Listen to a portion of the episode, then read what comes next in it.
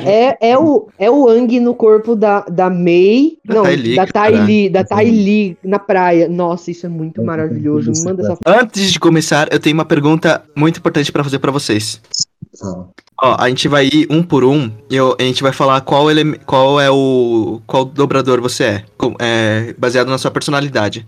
Começar com o Marcão. Acho que o Marcão é fogo. Tem um- teste do BuzzFeed, um teste do BuzzFeed, mano. É, o BuzzFeed. Exatamente. É fogo. Marcão é Fala fogo, pra mim, Mar... pra mim, Marcão é fogo. Só porque eles representam também o império neonazista, né? Filho da puta. É, não, pera aí. É, não, eu acho que o Marcão é fogo mesmo. Eu não, eu não consigo. Marcão é fogo, cara. Não tem Talvez. como. Principal. Marcão é fogo. Marcão é fogo Ninguém mesmo. mais, Eu- ninguém mais, O ninguém mais. Shoit, o Shoit é tipo a terra da Covira, né? Porque é uma, uma, uma terra bem babaca, que nem a Covira. Uma terra É. bem baba- Terra é foda, cara. Terra são os melhores dobradores. Não tem como. Melhor acho. personalidade. Não, Eu realmente Não. acho que os temas são mais legais. Me Não, fala, é verdade, fala que eu é. sou terra mesmo. Aí, aí o Tito começa a falar: Terra é legal? Não, não, não é terra então. não, eu sou, eu sou da água, gente. Eu sou da água, e é isso aí. Tito é água, Tito é água. Tito eu consigo ver água. Nicole Fogo também. Ah, eu ia falar terra. Nicole, É, pra mim, muito Nicole. da hora, cara. Você pode É falar, foda. você pode falar, Nicole. O problema é o Shoit, o, que o Shoit é nazista mesmo, então você pode falar. Não, o Church vai cortar, É válido. vai fazer uma Não edição até falar fogo. Enzo, terra. Acabou. Não tem ninguém. Ninguém, ninguém é de ar. Ninguém é de ar. É Ninguém é pacífico não. aqui. Ninguém, Não, ninguém é não. pacífico aqui. Po- Posso dar minha opinião? Mas e Thiago? Puta. Posso dar minha opinião? O Tito, concordo. O Tito, o Tito é arma. O Choitão, o Choitão tá pra terra. O Enzão é fogo, cara. Terra. Ele Nicole é ar. Nicole é ar? Eu acho, cara. Então, beleza. Então é isso. É isso. Eu sou a Depois, Toff. que a, depois que, a, que a Nicole raspou a careca, mano, ficou, mano, Ah. um Eng, cara. Eu tô pra, eu tô pra descolorir o cabelo, vou fazer isso então. Perfeito, já faz uma seta. Então tá, um, dois, três e. Bom dia, boa tarde ou boa noite, entusiastas de plantão. Aqui quem fala é o Fernando Schoit. Aqui é o Tito, gente, tudo bem? Estamos aqui com. É, quantas vezes você já participou? Nosso convidado especial aqui de história? O Marcão é muitos, né? Eu já fui efetivado, eu falei. Acho que é o quinto episódio, né? Que você tá fazendo parte. Sei lá, mano, eu tô efetivado. Beleza. Então. e hoje a gente também tem um, um casal dos entusiastas, né? Lindos. Oi, oi, meu nome é Enzo. Primeira vez aqui. Oi, meu nome é Nicole e eu tenho que aturar o Enzo, infelizmente. Nossa. E hoje nós vamos falar sobre Avatar, a lenda de Aang.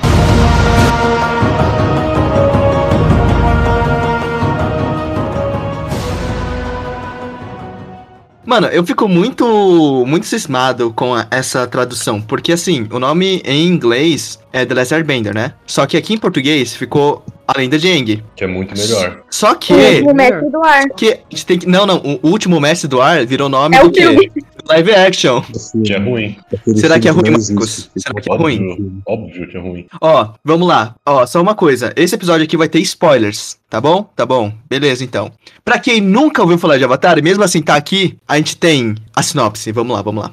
Os irmãos Katara e Sokka acordam o jovem Aang de uma longa hibernação e descobrem que ele é um avatar, com poderes que podem derrotar a Nação do Fogo. Essa sinopse não tem sentido, porque quem não conhece Avatar não vai entender o que porra é um avatar, que porra é uma Nação do Fogo. Cara, mas eu tenho que falar a abertura do desenho mesmo, que é explicando as quatro nações Uhum. e o É ataque. verdade, a abertura é melhor que a sinopse.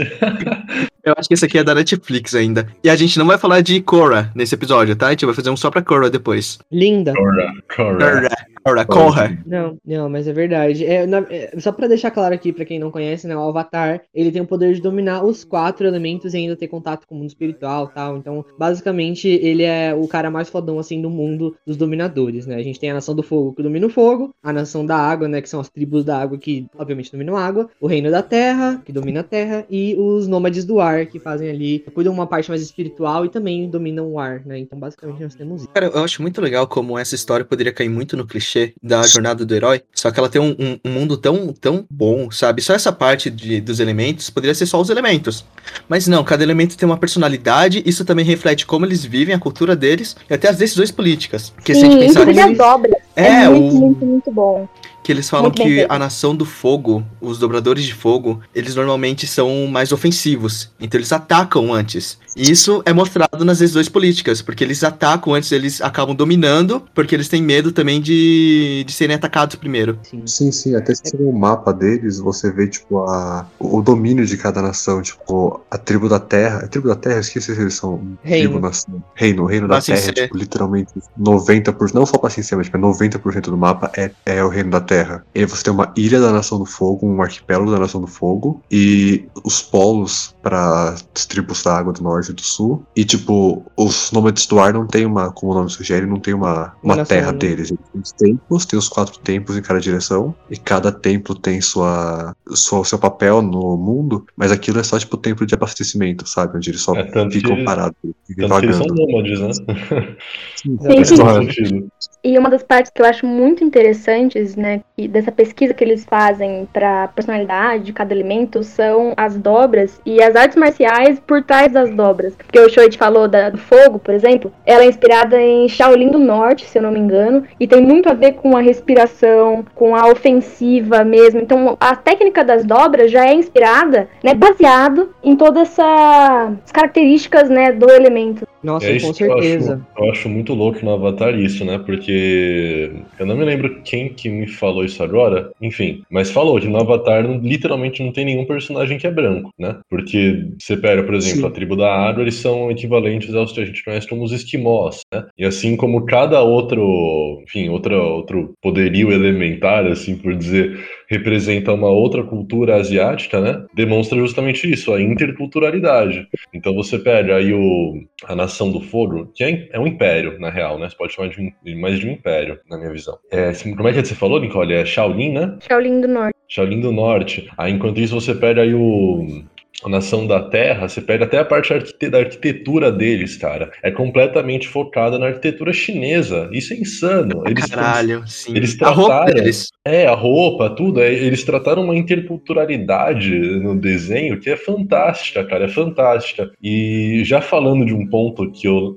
Essa cena do Avatar, eu assisti Avatar inteiro uma vez na minha vida, tipo, sem sequência, né? Essa cena ficou sempre na minha cabeça, que é quando o Eng, a Katara e o Sokka, eles chegam no. em Bacincê, né? Que é a, cap- a capital lá de, do Reino Reino da da Terra. E aí eles estão lá na, na caravana e tem os círculos, né? Tem os círculos. E é compreensível o Eng, como um nômade do ar, ser o cara mais cabeça, né? O cara inteligente, que tem um conhecimento espiritual, tem esse ligamento com o espírito, tanto que ele é o avatar. Tem essa questão dele ser o cara que, que, que, que sabe ser racional, né? Nesse sentido. E aí quando ele vê o terceiro círculo, que é literalmente a galera pobre, né? Como se fosse a, a periferia, e é de fato a periferia de Bacincê, ele fala, nossa, isso é completamente o oposto do que os monges me ensinaram, né? Então você vê que eles pegam todo o contexto da- da interculturalidade já tratada, fazendo uma crítica ao sistema que dentro de um desenho retratando com um cara mais inteligente falando isso. Isso é muito insano, cara. É muito bem trabalhado, muito bem trabalhado. Porra, Bacincê é um reino gigantesco, com um exército fudido,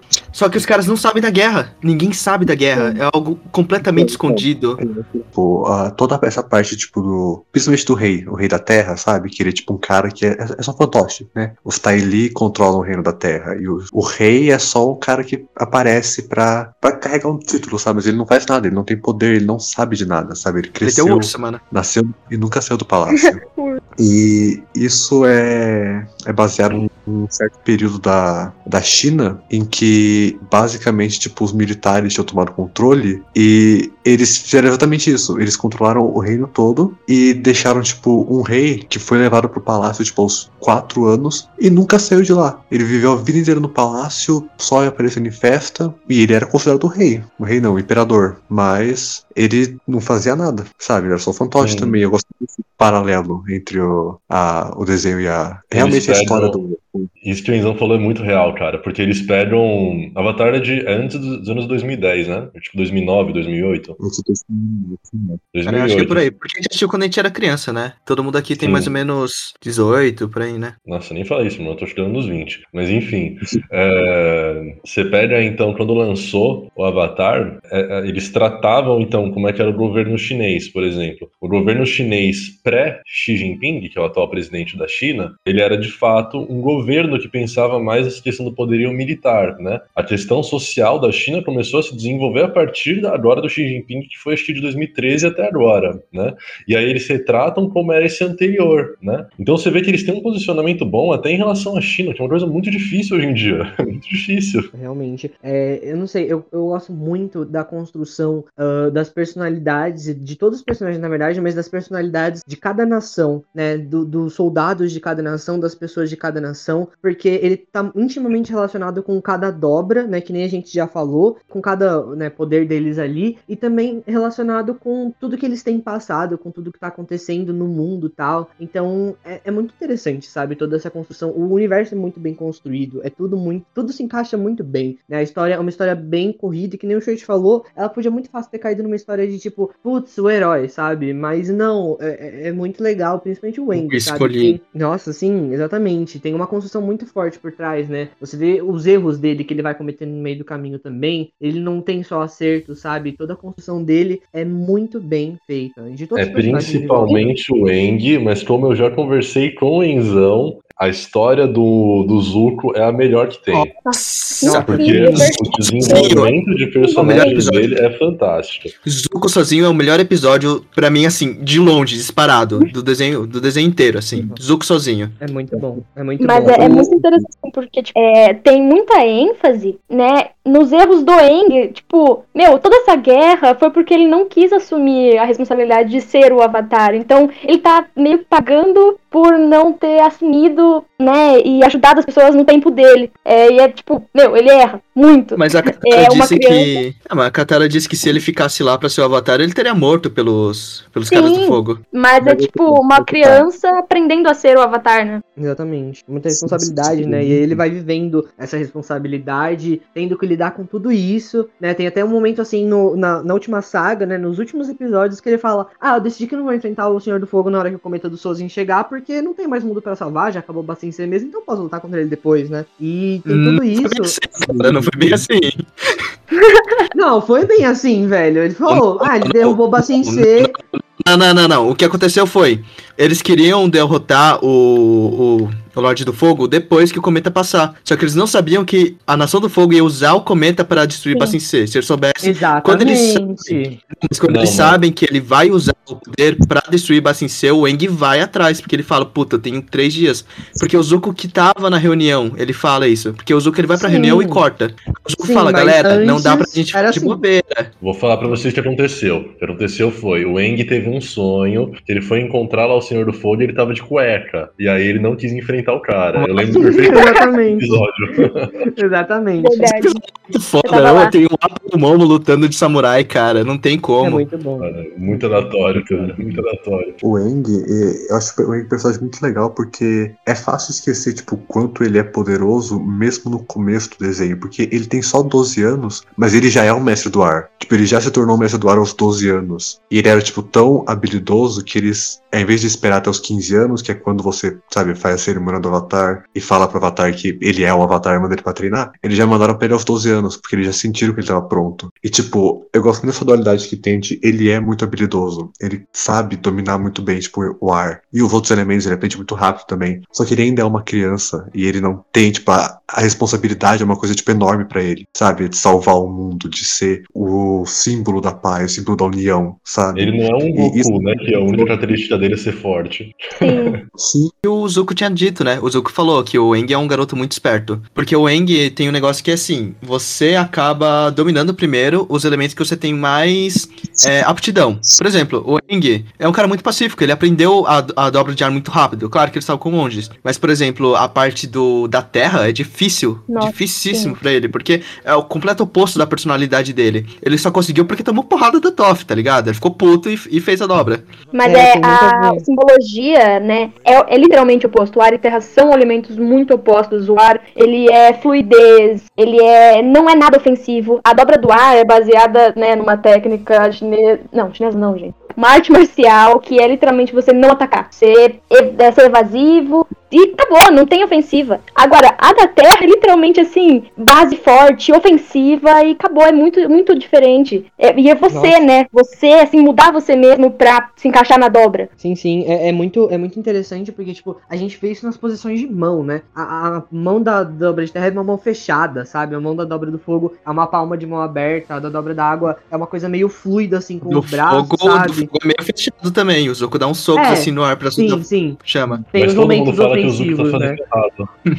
Todo É, mundo isso é sabe que verdade. ele tá fazendo errado. Isso é verdade, isso é verdade. É, é verdade. mas, mas tem aquela dancinha lá que eles ficam com um punhozinho assim e faz uma fusão. Com o Tanto Eng. que o Zuko teve muita dificuldade de conduzir o raio, né? Até Os que dois ele, dedinhos, né? é, aí você vê, ele faz tão errado a dobra do fogo que ele não conseguiu nem aprender o que o tio dele sabe fazer e ensinou porrada de tempo, tá ligado? É, Então, e quando a tipo, gente vê a, a construção do Iron, né, que ele vai explicando, tipo, olha, eu aprendi, a gente fazia dobra de um jeito, né, por conta da guerra, né, de ser ofensivo, tudo, e ele aprende de um outro jeito, sabe, que aí ele domina o raio, ele tem aquele negócio com os dragões, né, que ele vai descobrindo e tal. Então, tipo, é muito legal porque todos os dominadores de fogo meio que fazem errado agora por conta da guerra, então eles são muito ofensivos, mas a dobra de fogo não era necessariamente isso, era uma dança, né, isso é muito legal. É vida, Sinceramente, igual água.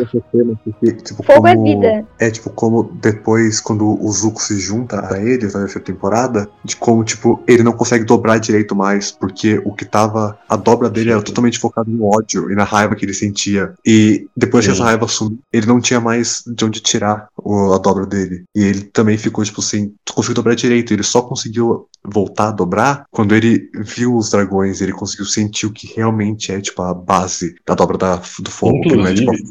Já que o Ah, Enzão é tocou assim. nesse assunto, eu peço muito que vocês comentem sobre a cena mais foda do desenho inteiro, que é aquela dança dos dragões, cara. É foda, cara. Nossa, cara. aquilo é foda. É o barulho, é o barulho mais lindo que eu já vi em quase tudo, cara. Eu os caras dançando e o dragão acompanhando. Aí na hora lá que eles terminam, os dragões sobem, vem aquele fogo colorido. Mano, que barulho lindo, cara. Que É episódio é lindo. Sabe qual, sabe qual é mais foda? No final desse episódio, os caras falam: Isso aqui é uma dança sagrada, você não pode falar pra ninguém que você aprendeu isso. Os caras chegam, a Katara fala: O que, que vocês estavam fazendo? Ah, uma dança. Eles vão lá e mostram pra ela, tá.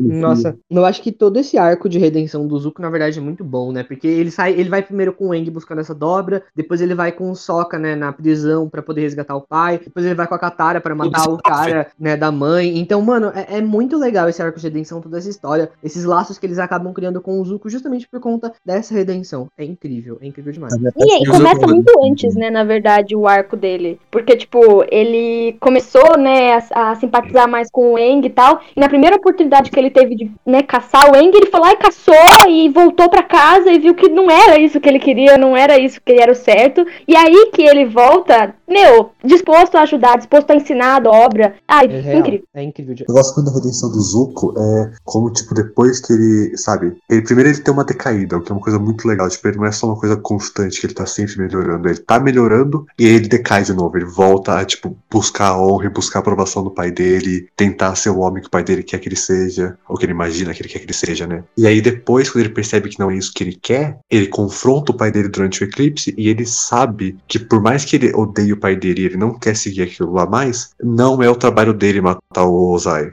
Quem deve matar o Ozai é o Eng. Porque se ele matar, vai ser só um. Basicamente vai ser visto como outra pessoa da Nação do Fogo matando o pai pra usurpar o trono, sabe? Que foi a mesma É, o coisa que o pai dele falou fez. isso. O Aero E- falou que não pode Zai por causa disso também. E tem uma coisa que eu acho muito interessante também. Na... Isso logo da primeira temporada, no, acho que no primeiro, no segundo episódio, que aparece o Zuko de início, né? Primeiro episódio Que- já. É o primeiro episódio, né? Que... É, ele tá, na- na- ele tá no, no barquinho com o tio tomando Isso. chá. É, é essa cena e a cena lá da primeira vez que o Avatar assume a forma de Avatar mesmo, com o olho brilhante, né? A, a gente vê naquela cena que até então, no momento em que o Zuko não tinha encontrado o Eng, ele tava numa missão séria, ele tava ali sem rumo, porque havia a concepção de que o Avatar tinha sumido, certo? Então ele tava ali seguindo a fé dele, que o pai impôs na cabeça, né? De falar, olha, você foi banido e encontra o Avatar. E tipo, mano, nem se, né, ele mesmo que se uma propõe encontrar o. Avatar, né? Então ele tava aí numa missão séria, porque nem sequer se tinha noção de se o Avatar tava vivo, se tava morto, porra tinha acontecido com o cara. É, o pai dele E mandou, isso até- mandou ele pra pagar o mundo pra sempre. Mandou ele pra Sim. pagar o mundo Exato. E isso tem até um tratamento histórico também, mas eu não vou entrar nesse assunto. Mas tem aí uma, uma influência de, de que o, o, Zuko ele seguiu, então, numa missão completamente às cegas, baseada numa fé incerta, né? Foi completamente meio que sem querer que ele encontrou o Eng. Sim, e ele fica meio perdido até quando ele acha, né?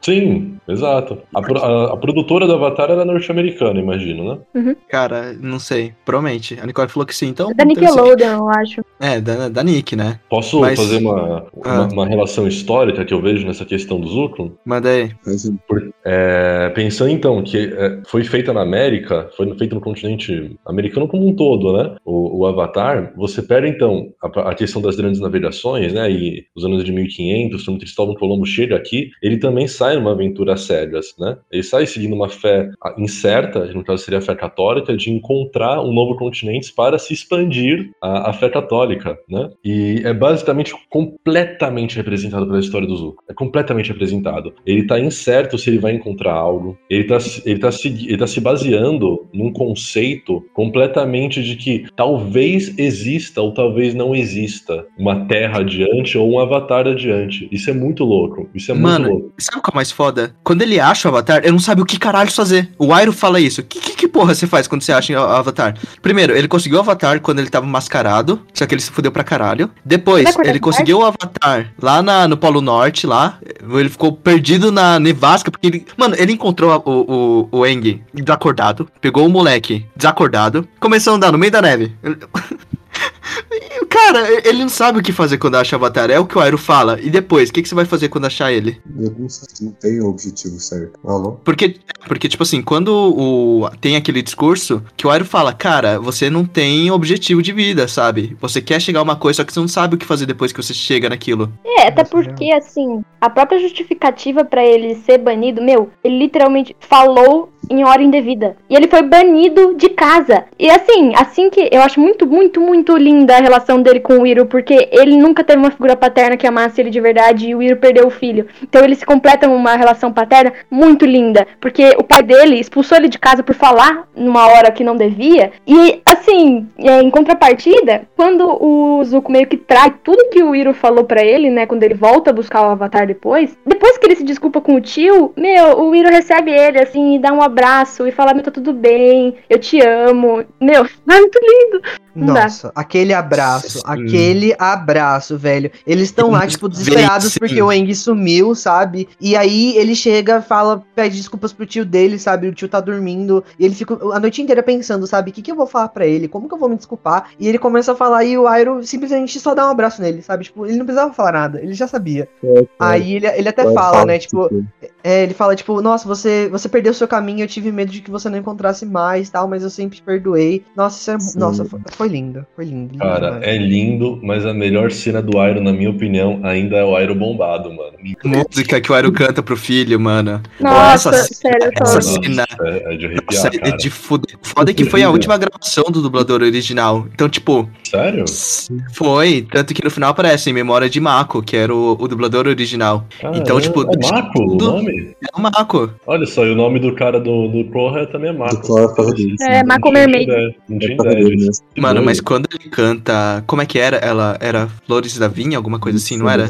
Pera, fala de É novo, Enzo. from the Vine. É Leaves from the Vine. É isso mesmo. Nossa, cara, essa música me pega tanto quando ele começa a cantar. Porque a voz dele vai começando a falhar, sabe? Por causa do choro. Nossa, não dá, mano. E é uma cena de 10 segundos, sabe? Inclusive, eu queria muito pegar essa chance pra falar do personagem do Iroh, porque eu acho que ele é um ótimo exemplo da, de, de como a propaganda da Nação do Fogo é efetiva. Porque ele é uma pessoa muito boa, ele tem um coração muito puro, mas ele ainda era um general do exército, Uhum. da, sabe, do Uhum. exército do.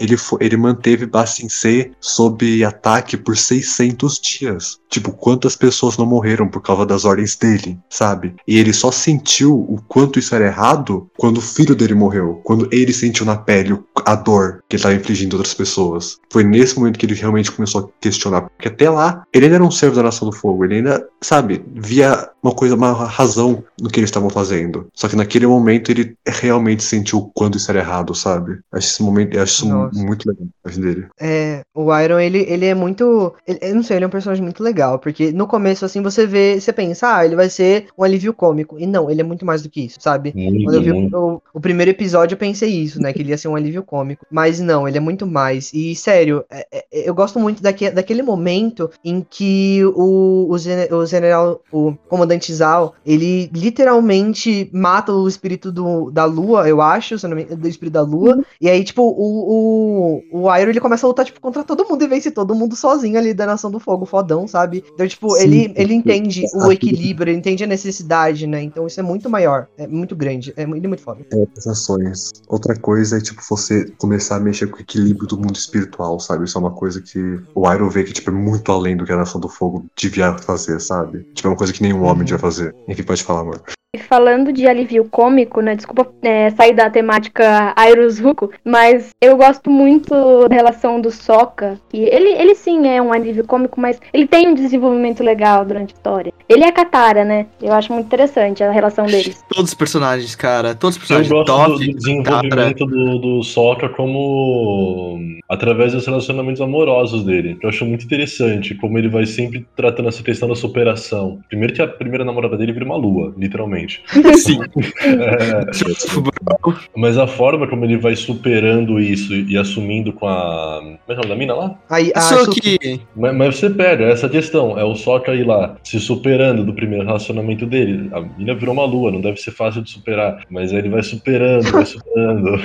E, e ele começa a assumir, então, a relação com a Suki. Torna mais pesada ainda, como se ele visse, então, o aprendizado desde o relacionamento anterior com, a- com o próximo. Cara, o, o Sokka tem um puta de um desenvolvimento também interessante. Eu, eu, eu acho o Sokka um personagem muito interessante, cara, muito interessante. O que eu mais gosto é que, né, a relação dele com a Katara. Ele é o irmão mais velho. Só que ele se sente muito impotente porque quem cuida, né, da casa e das coisas é a Katara. Ela assume o papel de responsável da casa. E ele meio que, tipo, meu, não dobro água, eu tenho que caçar e tal, fazer as coisas. Mas quando entra na aventura, ele se sente um zero à esquerda. Sendo que ele, como homem da casa, entre aspas, né, deveria fazer as coisas pra ela. Nossa, sim, e vale lembrar que por mais que ele tenha, ele tem esses momentos, né, que ele fica, pô, mano, eu não dobro nenhum elemento, né, velho, eu sou inútil e tal. Por outro lado, a inteligência dele, sabe, os planos que ele bola, a- as artes marciais dele, sabe, é, é tudo, tudo ali Mano, ajuda, sabe? Ele tem um papel fundamental, Sim, velho. Se não fosse sim. ele, Sabe, sabe, não, sabe o que, que eu acho incrível? Como o, so, o Sokka, ele nunca é muito estereotipado, porque ele poderia ser muito retardado ou muito esperto.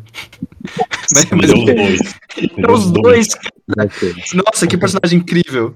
Mas É. é, a, a briga pessoal dele é negócio da responsabilidade. Tanto que, na última temporada, quando eles estão com o pai deles, e eles vão invadir pela primeira vez a Nação do Fogo, e o Sokka vai dar, pensa que vai dar aquele discurso e ele não consegue, foi uma puta que expectativa. Foi uma puta Uhum. quebra de expectativa.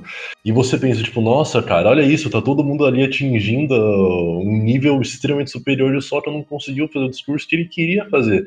Mas aí você vê ali no último episódio, o cara com a puta espadona dele, que a espada dele é muito louca, né?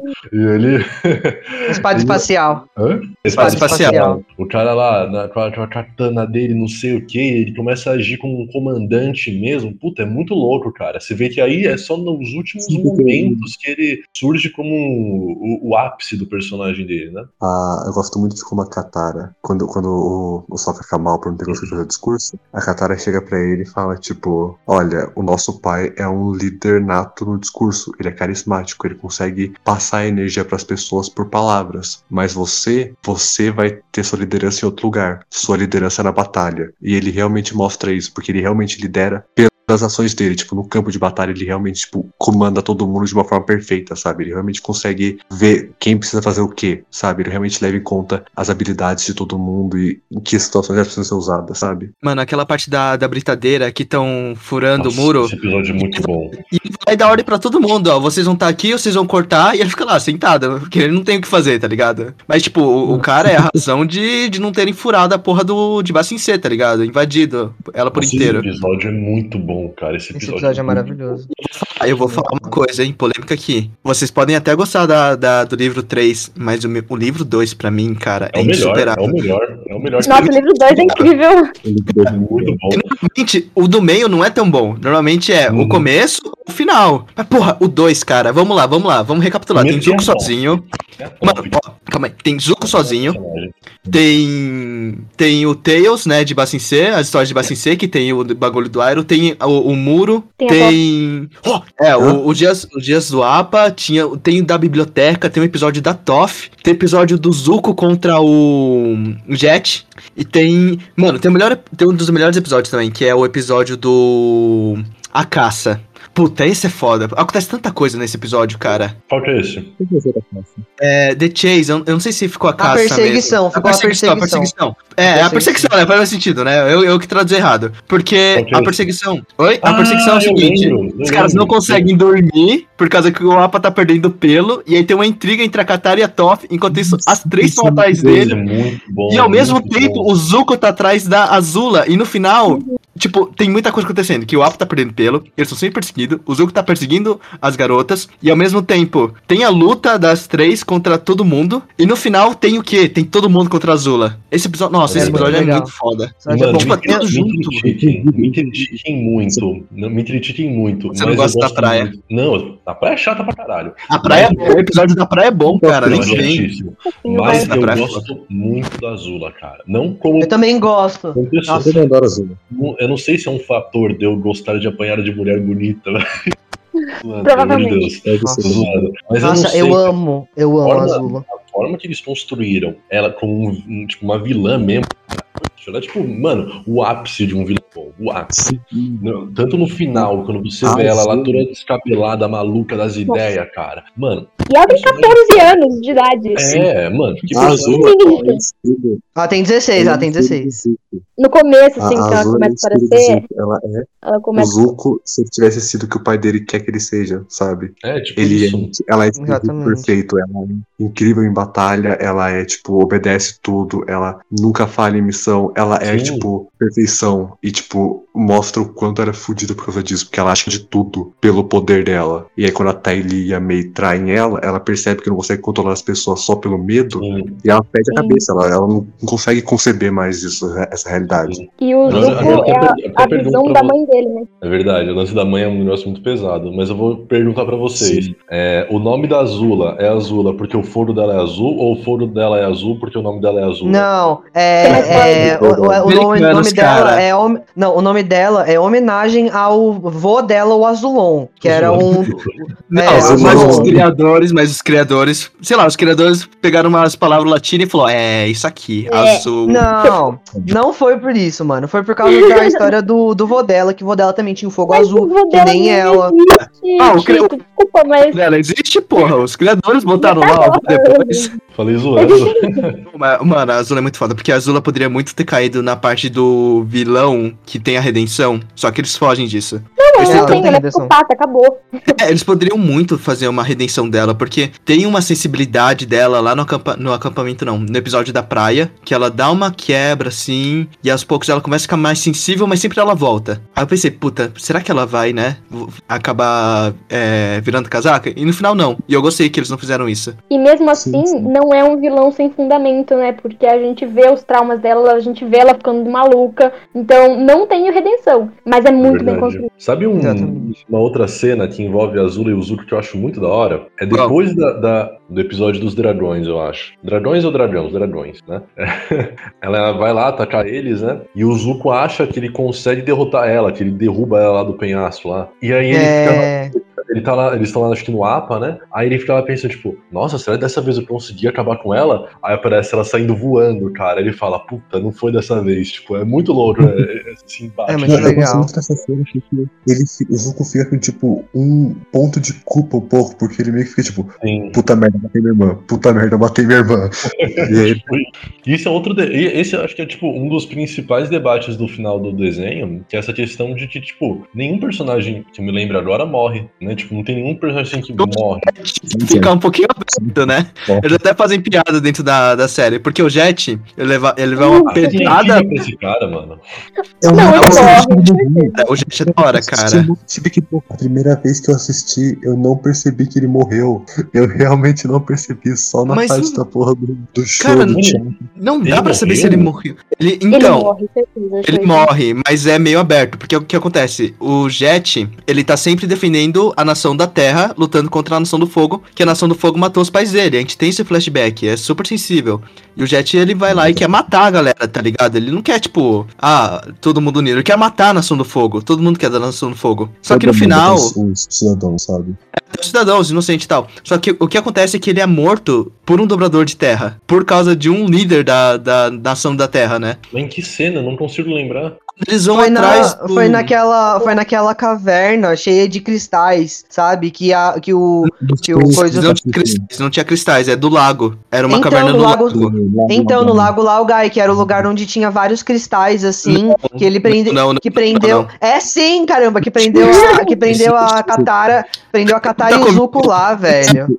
Fugindo, esse é depois. Não, Esse é, mano. esse é o castelo. Nicole, Não, não, é, é? velho. Não é. Gente, tem coisas da série que eu só lembro porque eu assisti três vezes, porque a memória minha memória é Oh, Não, mano, o Oh, Daili, o Daili prende o Zuko e a Katara dentro Você dessa tá caverna. Não, calma, eu tô falando, eu tô explicando, mano. O cara não Fala, deixa eu falar, puta merda.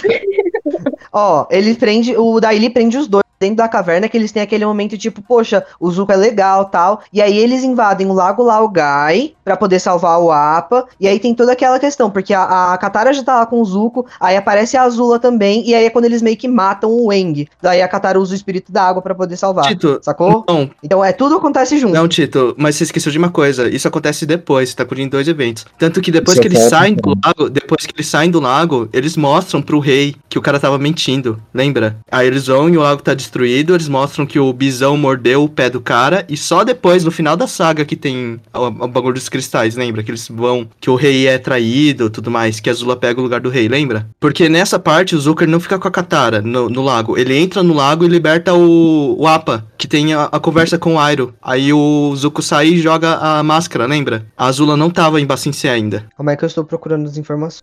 Não, mas, mas você lembra disso? Tanto que eles vão falar que o lago tava lá, só que o lago, só que tava destruída a passagem, lembra? Pro rei. E o rei não acredita. Tanto que o Appa já tava livre. O Appa que mordeu o pé do cara, que era o assessor do rei, e o rei mostra, lembra? Que aí o rei começa a acreditar na história da guerra. Quando a Azula pega o poder do rei, é só no final da, do, da série. Porque a parte dos cristais é o, é o Airo junto com o Eng que abrem a passagem. Lembra que o Eng vai empurrando e tem a frase do Airo que fala: Ah, mas se você continuar indo em, em- indo em frente, sempre você vai encontrar uma luz. Aí eles encontram os cristais. Não foi a abertura Ah, verdade, do tá lago. certo. Então, Tá certo, tá certo. o que aconteceu é que na parte do lago, o Jet vai junto pra, pra tentar ir. Só que o Jet, ele tava com a mente fodida por causa do assessor lá do rei. E o assessor do rei faz com que o, o Jet consegue, é, começa a lutar contra a Gang. Vou falar de Gang, tá? Só que o que acontece é que o Jet, ele acaba saindo da hipnose, vai atacar o assessor do rei, o assessor do rei joga uma pedra nele, só que aparece muita poeira, a gente não sabe o que aconteceu. E o Jet tá caído. Aí o Jet fala, vai na frente, senão o cara vai fugir. E aí a Katara tenta curar e o pessoal fala, não, vai, vai, vai na frente. E o Jet fala, eu vou ficar bem. Só que a Toph fala, ele tá mentindo. E a gente nunca mais vê o Jet. Porque é um Esse que é o desenho infantil, Shoit. É um desenho infantil, vai mostrar o cara morrendo. Eu sei, o que eu tô falando é, é que eles deixam em aberto isso.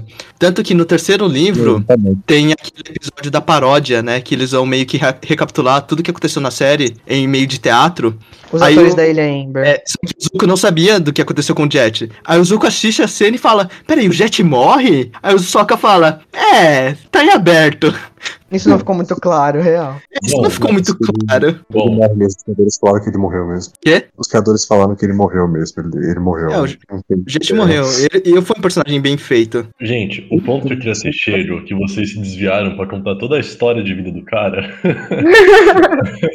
era, é o que? Que mesmo então que o cara morra e não tenha deixado explícito, a não ser que pesquise, eu acho isso muito interessante como eles trataram de que a história, mesmo obviamente por ser um desenho infantil, mas também por ser um desenho infantil com uma, uma carga muito pesada, né? Um desenho muito profundo, essa questão da não violência. Tanto que os últimos três episódios, se não me engano, é o embate do Eng falando: eu não quero matar o Ozai, né? Eu não quero matar lá o, o, o Senhor do Fogo. E é até engraçado quando ele vai lá se conectar com os antigos avatares, né? Aí primeiro Sim. aparece o cara do fogo, ele fala: É, não vai ter jeito, cara, vai te matar. Aí depois aparece aqui Yoshi e fala: Mano, você tá reclamando, cara, mata logo, tá ligado? Que ela é psicopata, né? Tipo, Eu falo que eu falei, eu É, matei o- também.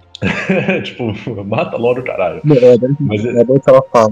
O fala: Não, mas você não matou ele, você só abriu a, terra e ele escorregou. Aí ela falou: Não, foda-se, eu teria matado ele de qualquer jeito. Eu não, eu- Mano, E que ele vai pedir conselho pra última avatar do ar, né? Pra achar que ela seria mais pacífica, ela fala, não, então, Mata. Vai matar? Tem ser coração. Inclusive, Porque o problema do Oroco, o, o negócio do Oroco, rapidão, o negócio do Oroco, ele dá esse conselho pra ele matar, porque o Oroco tem, um- tem um ponto. Porque se o Oroco tivesse matado o melhor amigo dele, toda essa merda do fogo não estaria acontecendo. Porque o Oroco, o Oroco deixou o cara ter esses ideais meio totalitários, o cara fudeu o mundo, né? O Sozin. O Sozin. E o, ele falou, eu deveria ter feito o que eu deveria, o que eu deveria fazer como avatar, que era matar meu melhor amigo, só que o Oroco não conseguiu e deu uma merda, sabe? É, eu, eu ia citar agora outra coisa interessante, porque depois da lenda de Aang e depois da lenda de Korra, tem um quadrinho, que eu não vou lembrar o nome exatamente, mas tem um quadrinho. Isso é um ponto, assim, muito, muito, pequeno que eu vou dar. Mas nesse quadrinho fala que a, que a Kyoshi achava- que ela só se relacionava com mulheres. Achei isso muito interessante, tanto porque todas as guerreiras são mulheres. Então, tipo, Sim, sim. Tem muito disso por causa da, da Korra, né? Depois que a Korra e a Sami são bi, aí tem muito Aham. disso nos quadrinhos delas. Tem um debate bastante sobre isso. E eu não sei se, se em algum momento do primeiro desenho eles chegam a aprofundar essa questão, mas eu vejo Não, muito diferente. Não, Não,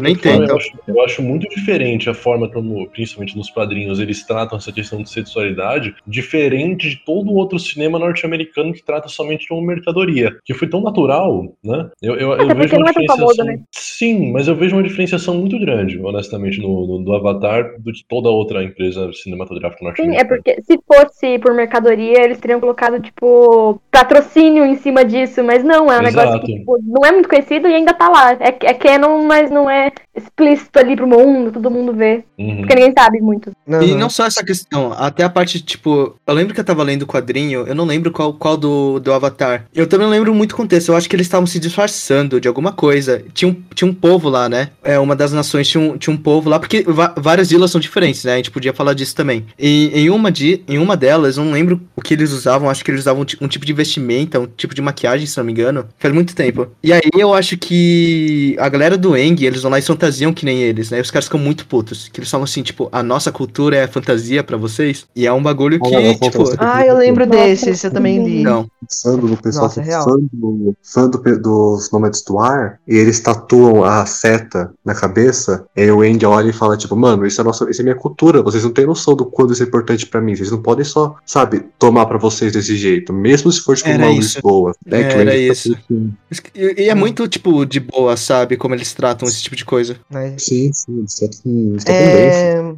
Mudando de assunto agora, eu queria falar um pouquinho sobre. É que assim, eu vou ser bem sincero com vocês. Eu não sei dizer qual que é minha, meu livro preferido, porque pra mim todos eles são maravilhosos, então não tenho como te falar assim qual que é o meu favorito. Mas eu gosto muito mesmo do primeiro pela, é, é, pela memória afetiva que eu tenho com ele, sabe? Porque Desde criança eu assisto, velho, desde criança. Então eu gosto muito dele e principalmente da segunda metade dele, do episódio 11 pra frente, porque tem umas coisas assim muito legais. E eu acho que o ponto principal desse desse primeiro livro que eu mais gosto assim é a parte do espírito azul, que daí você descobre depois que é o Zuko, que caramba, mano, não, é muito foda. Eu gosto muito desse episódio. Eu gosto muito, muito, muito mesmo desse episódio. Eu lembro, livro. depois que eu terminei o, o Avatar inteiro, já assisti tudo, uma das primeiras coisas que eu pensei foi, cara, é, quando eu tiver um filho, vai ser o desenho que eu vou botar pra ele assistir, cara.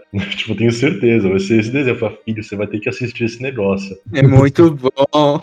É muito bom E uma coisa né? que não fica velho. Avatar não, Não fica, fica, velho. Você pode ver fica. em qualquer época, quantas vezes você quiser. Sempre vai ser ótimo. Você vai ver cada vez mais coisas legais que você Que não percebeu. a Ai, animação é linda também. Nossa, é linda.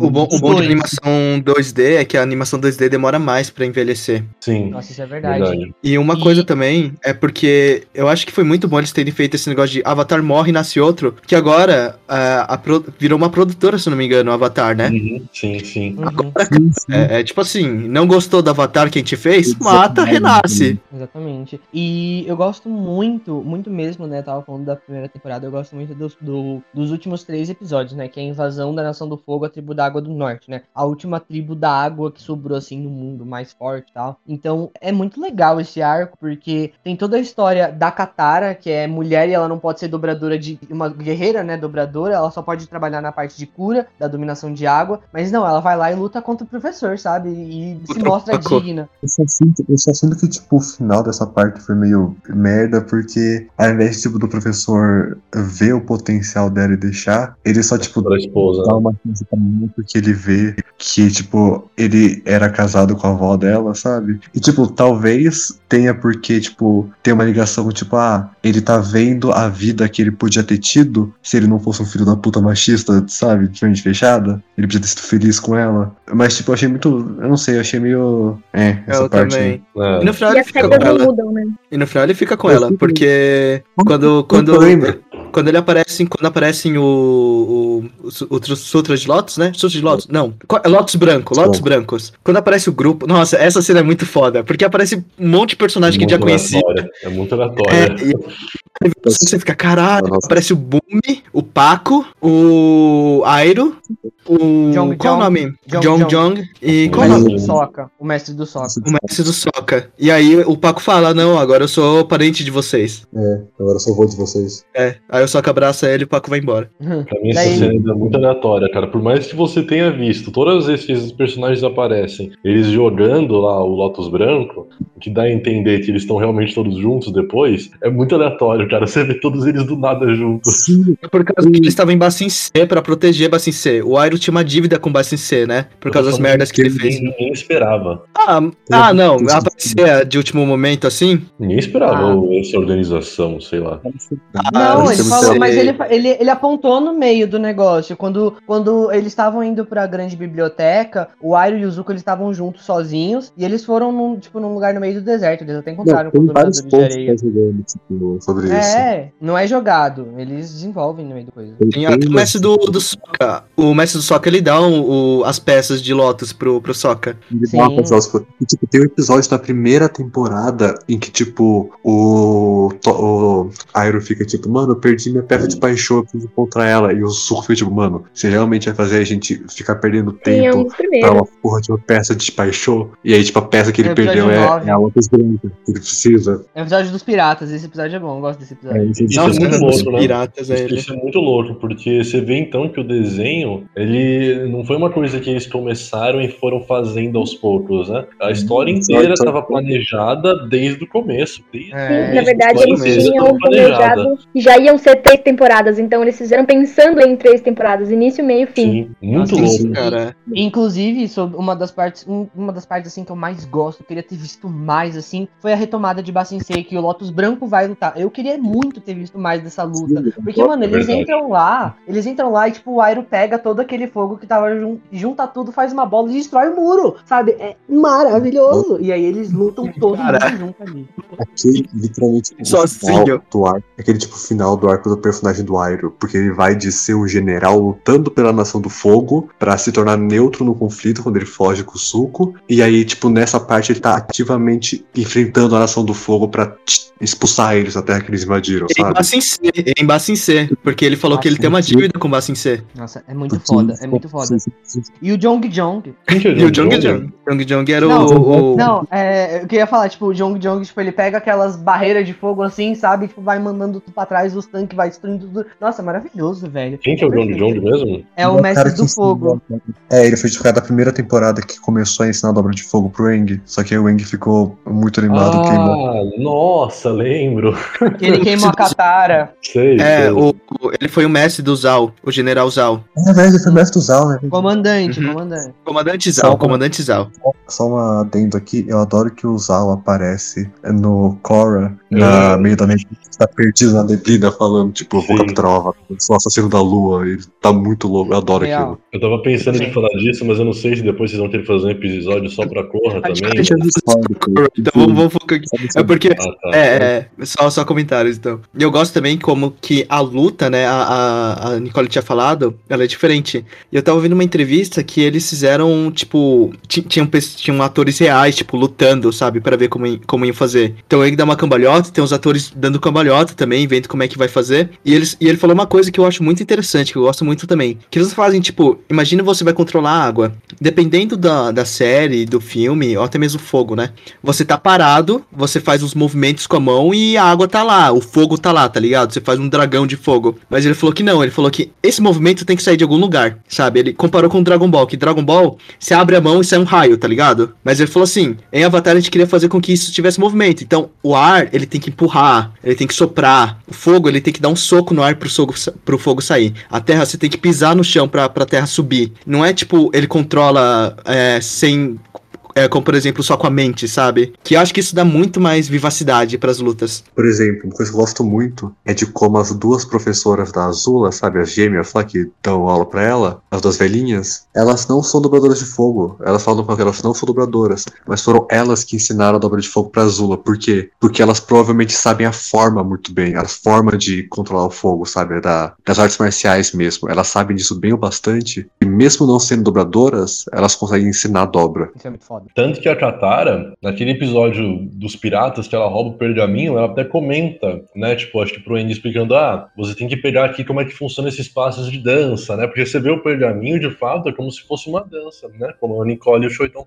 falaram. É, é, você não tá ali aprendendo, de fato, como é que é soltar, como é que é Porque assim, a água é o tai chi, né? A, forma da, da, da, dobra é o tai chi. Gente, uhum. a gente fez tai chi um pouquinho, a gente sabe que aquilo é uma dança, e né? Aquilo ali é incrível. E é, é literalmente puxar e empurrar, seguir o fluxo. É uma dança. Para você aprender, você tem que entender aquilo como uma dança também. Uhum. Até falam no momento, assim, no primeiro livro, né, quando eles estão aprendendo, sobre os dois peixes, né? O espírito do mar e da lua, que vieram para cá e ficaram como peixe, que eles ficam na eterna dança, né? Eles ficam sempre em ciclos, como em e yang, empurrar e puxar, que ele tem, eles, eles têm esses vários nomes, né? E a gente já tem aí a noção de como é a, do, a dobra d'água, a dominação d'água. É muito Sim. bonita, é tudo muito. A Katara faz dando pro Eng, que é movimentar igual uma onda, empurrar e puxar, igual as, as marés. Você tem que fazer um movimento de empurrar e puxar com o seu corpo todo pra conseguir manipular. É, cara, sabe como é? Até porque a primeira dobradora foi a lua, né? Então, isso é. que eu ia falar. Dobradores de água aprenderam a dobra da água com a lua, com esse negócio de empurrar e puxar. Os do fogo aprenderam a dobra do fogo com os dragões. Os nômades do ar aprenderam o ar com os bisões do ar. E da, te da terra foram os furões. Eu gosto muito disso. Não foi tipo. As topeiras. Ah, foram, foram. Topeiras, topeiras texugo. Topeira texugo. Mano, eu gosto muito disso. Porque, tipo, não foi tipo, eles nasceram com poderes, sabe? Eles aprenderam olhando outras criaturas. E assim, é, no, na Cora, no Korra a gente tem aquela Mostra história do primeiro né? Avatar e tal. Que tem as tartarugas leão que davam, né, a dobra pras pessoas. Só que as técnicas de dobra vieram assim, né? Por mais que eles já tinham o poder, né? A tartaruga de fogo dava e tal. As técnicas, a forma e tudo mais foi aprendendo com os animais e tudo, com a natureza. É, tanto que a tal ficou foda assim, porque ela ficou presa com uma porrada de topeira, né? De texugo, topeira é texugo.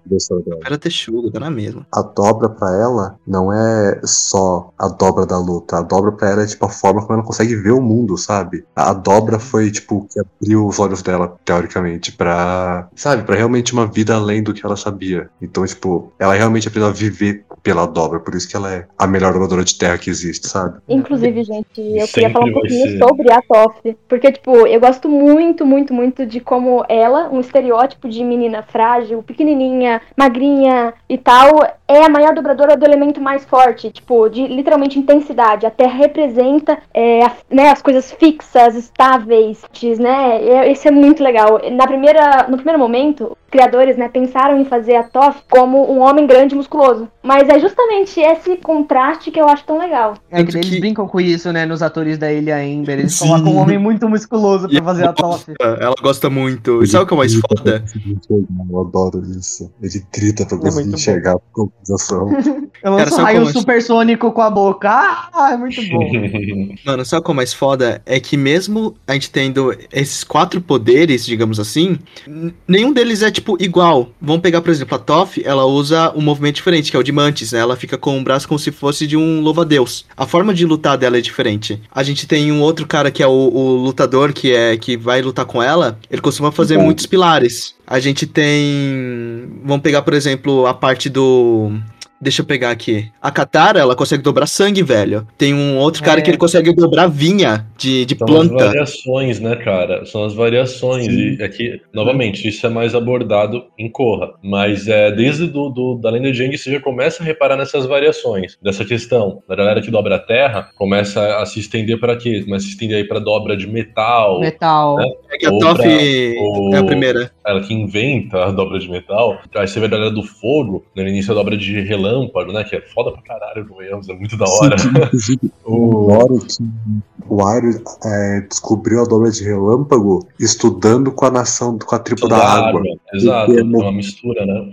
O não faz, é um movimento fluido que você tem que fazer pelo seu corpo. Sim, inclusive depois eu vou até comentar sobre o negócio que o Shoit me cortou, mas então, a, a, a galera do da, da, da água, que tem a tribo. Que aí vai pra questão da dobra do sangue, pra dobra de algas, né? E a do ar tem essa questão mais espiritual, né? Que vai se aprofundando na questão espiritual. Mas o que o Show tinha, tinha me cortado antes era a questão do, do Tai Chi, né? E aí volta para essa questão de que o Airo aprendeu a dobra de relâmpago junto com também a tribo da água. Que aqui acontece. Quando eu não lembro que na primeira aula de Tai Chi, eu acho que vocês não estavam fazendo ainda, estavam no coral ainda, se eu não me engano. Mas é, eu lembro que aquela professora. Eu tive contigo. Eu fiz com você, Marcos, eu acho. Foi antes, cara. Foi, foi antes. Foi numa apresentação que eu acho que meu, a única pessoa que eu conhecia era o Caetano, mas enfim.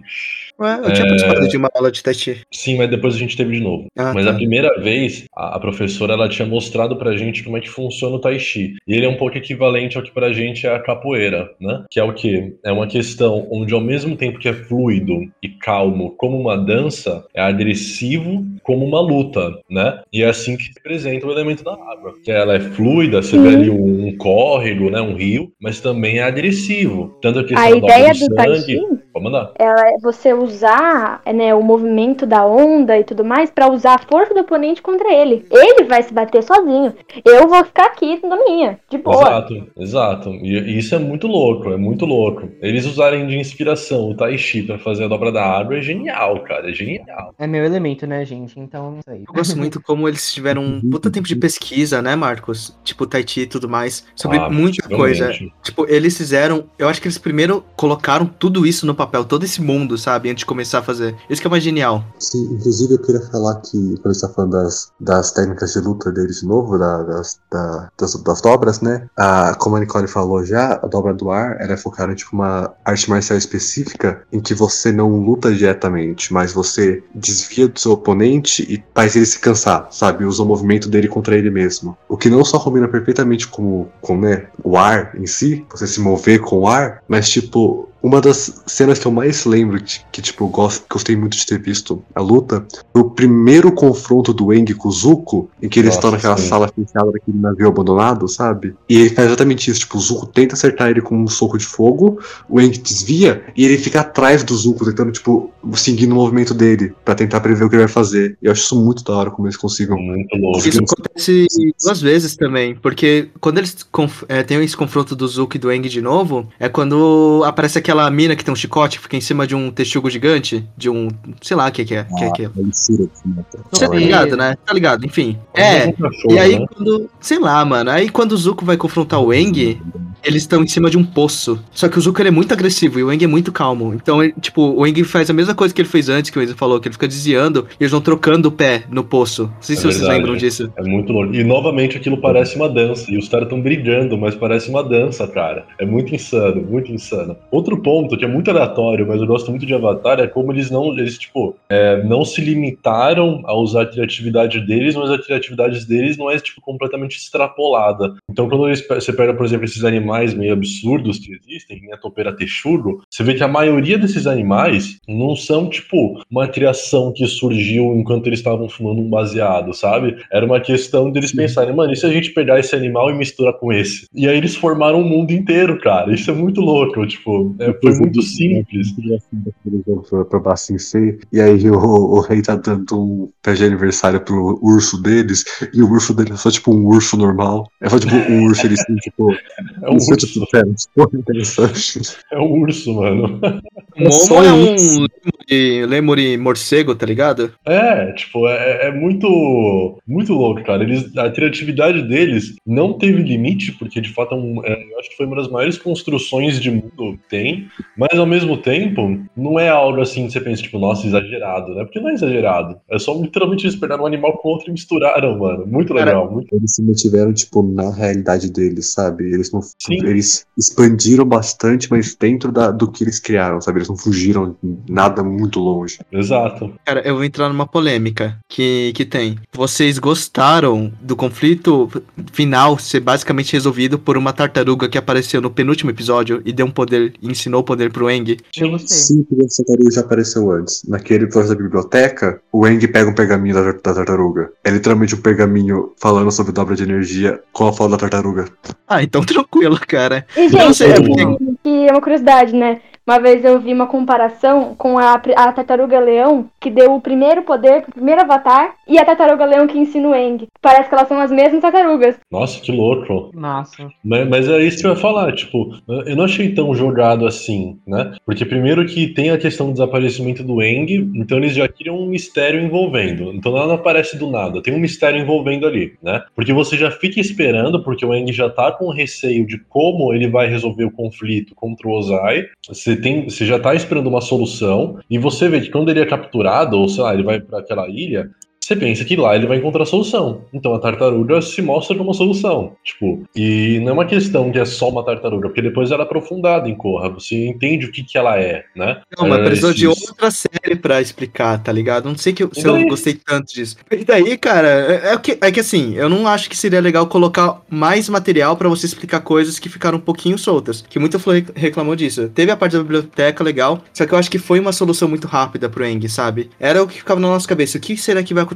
Aí Não, chega não uma tartaruga e dá a resposta. Foi rápido, Marcos. Foi rápido. Foi não rápido. foi rápido, porque você, vê, você Foi vai rápido, ver, a, a você vai ver o último momento da batalha dele contra o Ozai, o Eng tá lá controlando os quatro elementos, ele, ele tá com aquela voz bizarra, parecendo um maníaco, ele tá prestes a matar o Ozai. Ele ia matar, ele hesita. Ó, ó. E é nesse momento que você Marcos. percebe que mesmo com a tartaruga leão, o Eng considerou matar ele, ele considerou. Porque se ele, se ele não tivesse considerado, ele já teria parado naquela hora, e já teria feito o negócio da transferência lá de energia. Final Ele- ele alternativo. considera- A- Se o Eng encontrar. ó, a- Se a tartaruga tivesse dado um oitão pro, pro Eng, o Eng dava um tiro no, no Ozai. Mesma coisa, acabou o conflito, tá ligado? Não, não. Não, mano, não. Eu não acho, eu não acho que foi jogado Chapou, pelo chapou. seguinte motivo. O, o Avatar ele representa a, a ponte entre o mundo espiritual e o mundo humano, ele representa o equilíbrio entre os seres humanos os animais, entre o mundo espiritual. Então faz todo sentido ele encontrar a resposta justamente não nos humanos, sabe? Mas sim em